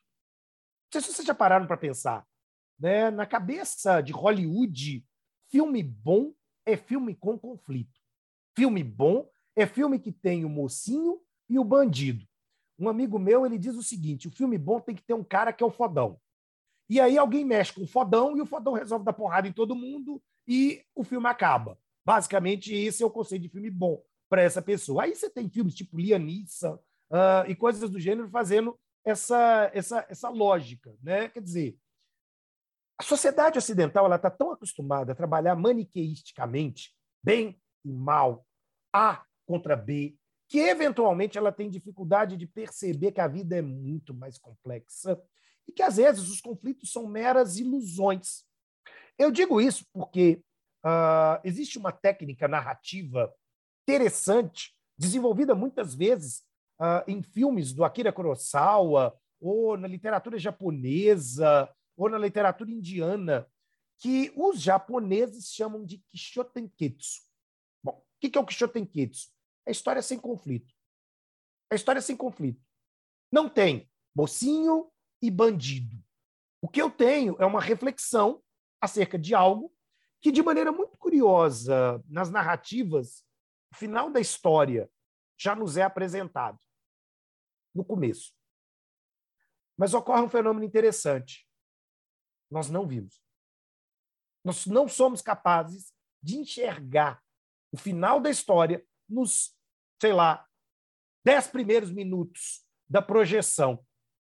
E, à medida que a história vai se desenvolvendo, ela tem um turning point onde você consegue agora olhar para trás e falar assim: velho, eu sou cego. O cara falou isso e eu não vi. Eu não vi. Eu não acreditei. Por quê? Porque o Quixote Senketsu joga com os nossos preconceitos. Ele joga com as nossas antecipações. Ele trabalha com a ideia de que eu estou esperando um determinado resultado e ele joga com o oposto. Mas aí ele me joga numa ilusão teótica, digamos assim. Um caso né, em que um diretor e roteirista indiano, o M. Night Shyamalan, fez foi o Sexto Sentido. O Sexto Sentido é todo construído com base no Kishotenketsu. Não tem o vilão, não tem o herói, tem os personagens e a história se desenvolve. Mas na primeira cena, o final do filme foi te contado. Você prestou atenção? Não. Porque você não acreditou. Você achou que seria absurdo se exatamente essa história já começasse te contando isso. De uma maneira interessante, eu falava ontem num. Não, eu falava segunda, numa aula do, do doutorado da PUC. Até hoje existem pessoas que sentam para ler ou, sei lá, assistir a versão cinematográfica de Romeu e Julieta. E a primeira fala do narrador é: eles vão morrer. E aí termina o final e o povo está assim: eles morreram. Gente, mas o cara te contou que eles iam morrer. Você esperava realmente o happy ending? Uh, como assim? Ou seja, o Quixotenketsu, ele trabalha com isso. E a cultura ocidental, ela tem dificuldade de lidar com essa situação. Né? Ela prefere a coisa mais pasteurizada, mais antagono, antago, ah, sei lá, uh, com antagonismos, dentro do qual a gente segue muito roteiro, como o Joseph Campbell muito bem colocou naquele livro, A Jornada do Herói. E aí é aquilo ali, vai fazendo assim, vai fazendo assim, opa, acabou o filme. E a gente espera esses passos que o Campbell narra no livro Jornada do Herói. E a gente quer trazer isso para o direito. Porque a gente quer ser herói, sabe? A gente quer fazer justiça. E a gente acha que fazer justiça é fazer através de antagonismos. E exatamente o Dworkin vai dizer o seguinte: não, não, meus caros pequenos gafanhotos, não. É a gente ser capaz de rever os nossos próprios preconceitos. É exatamente ser capaz de nos colocar em suspensão e estabelecer um mecanismo de autoridade, de alteridade, e não autoridade, por favor, de alteridade, para ouvir o que vem do outro. Bom, quem é o outro no universo do Hércules? A história, o autor, o réu, e, consequentemente, toda a comunidade que está aqui em discussão. É assim que a construção de a solução de um caso difícil, na verdade, deveria acontecer com a sensibilidade, com a postura hermenêutica de que, na realidade, a sério mesmo, todo caso, todo caso é um caso difícil. Todo caso pode nos trazer uma reflexão interessante, mas é claro, nós não temos tempo infinito nós não temos paciência infinita, nós não temos recursos infinitos para prolongar essa discussão. E uma decisão precisa ser tomada, mas, ao mesmo tempo, essa decisão precisa de um compromisso. Um compromisso que, acima de tudo, é um compromisso jurídico, mas é um compromisso moral. É um compromisso moral. O juiz vai decidir esse caso com democracia, porque é isso que nós esperamos dele. É isso que toda a comunidade de princípios endossou no momento que definimos e reafirmamos a todo momento quais são os princípios que nós concordamos que devem reger a nossa vida. Davi, ouvintes, isso é fácil? Não. Isso depende de uma mudança novamente de postura.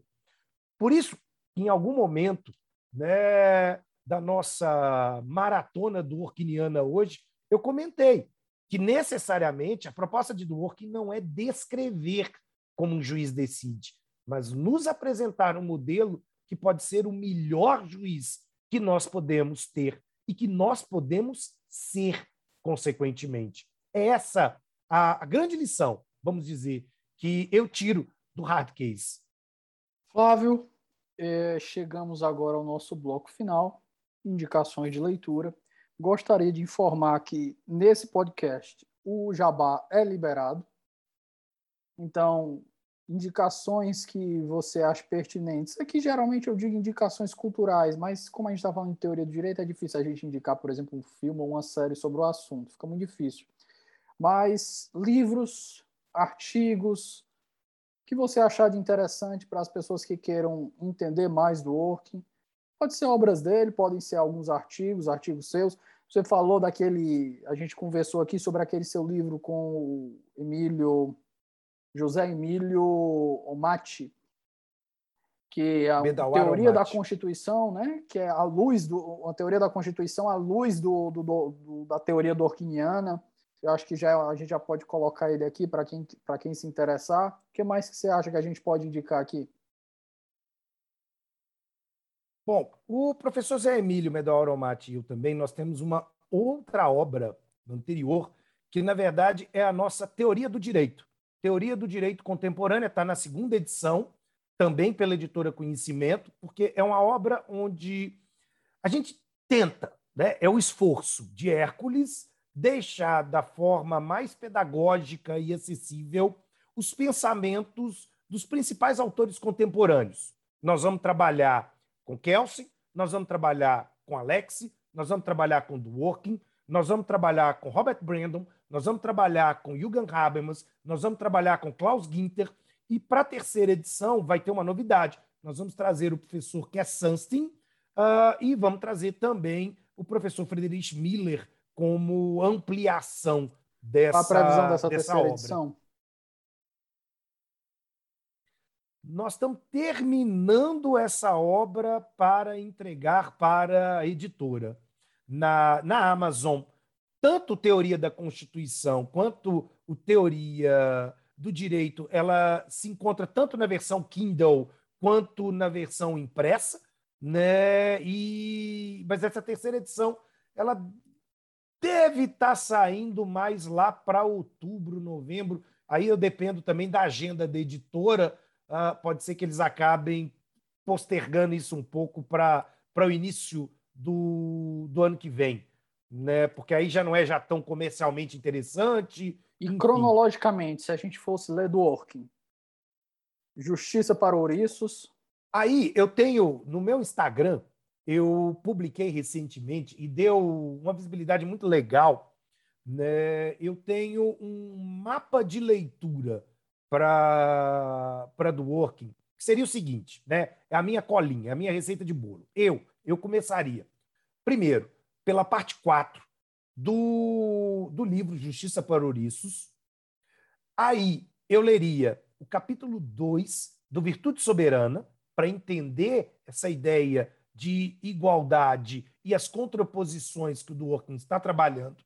O capítulo 3 do livro Direito da Liberdade, para entender o que é essa história de moral rights, para não atrelar nem a ética, nem propriamente a um conceito de moral, para entender que, no fim, a expressão moral aqui ela é simplesmente universal, universalizante, como toda pretensão normativa.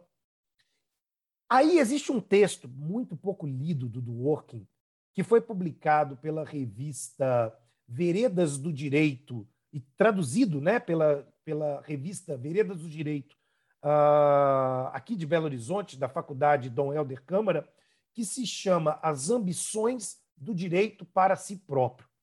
Eu acho esse texto um dos textos mais fantásticos que o Dworkin escreveu, que ele é, no fim, um resumo do Império do Direito. Tá? Daí eu passaria para o capítulo 3 do Levanta os Direitos a Sério, o modelo de regras 1, o capítulo 4 casos difíceis, que nós comentamos hoje. O capítulo 6 do Uma Questão de Princípio, que ele vai trabalhar essa ideia do romance em cadeia. Os capítulos 2 e 7 do Império do Direito, fechando aqui essa primeira listinha de leitura. É, é, o, é o arrozinho com feijão. arrozinho com feijão é o tamanho dessa leitura. Ai, Jesus! Pessoal, é... Flávio, acho que desde já, muitíssimo obrigado por tomar aqui quase três horas da sua tarde para conversar com a gente. Foi muito proveitosa. Eu aprendi muito aqui, aprendi muito mesmo, muito bacana a aula, descontraída, não foi cansativo. Eu acho que não, o ouvinte não vai conseguir escutar isso aqui de uma vez, não vamos se enganar, né? Ele provavelmente vai quebrar umas duas ou três ou quatro ouvidas, né? Mas eu espero que eles escutem até o final. Tem muito conteúdo aqui para quem se interessa sobre o assunto, quem tem interesse um pouco, ainda que a pessoa não seja um estudioso de teoria do direito, eu acho que é uma base para qualquer pessoa que faz direito, acho que não custa nada a pessoa aprender um pouquinho. Então, meu muito obrigado. Eu espero que a gente possa conversar de novo no futuro. Eu sempre deixo as portas abertas para todos os convidados que aparecem por aqui pelo 11. E fica aqui esse meu agradecimento. E eu que agradeço, na verdade, Davi, foi para mim um prazer. Eu nem vi o tempo passar. E, como eu disse, eu sou empolgado para falar sobre esse autor que, literalmente, mudou a minha vida e mudou a minha forma de lidar, pensar com o direito. Então, essa oportunidade que você me dá é uma oportunidade, na verdade, de convidar cada vez mais pessoas para se interessar, ler, pesquisar e vir fazer parte aqui desse grupo de aficionados pela teoria do professor Ronald Dworkin, que nada mais é pensar uma das coisas mais importantes nesse nosso momento, que é a democracia e para que que é que essa história de direito serve. E para quem ainda tiver curiosidade para ouvir mais e tiver com preguiça de ler, o canal do, do Advogados no YouTube tem assim umas talvez umas cinco horas de aula sobre Dworkin, caso caso você não tenha cansado de ouvir sobre Dworkin. Então, fica aí mais uma dica que eu vou deixar aqui nas referências do nosso episódio. Pessoal, nós ficamos por aqui. Até o nosso próximo episódio e um forte abraço.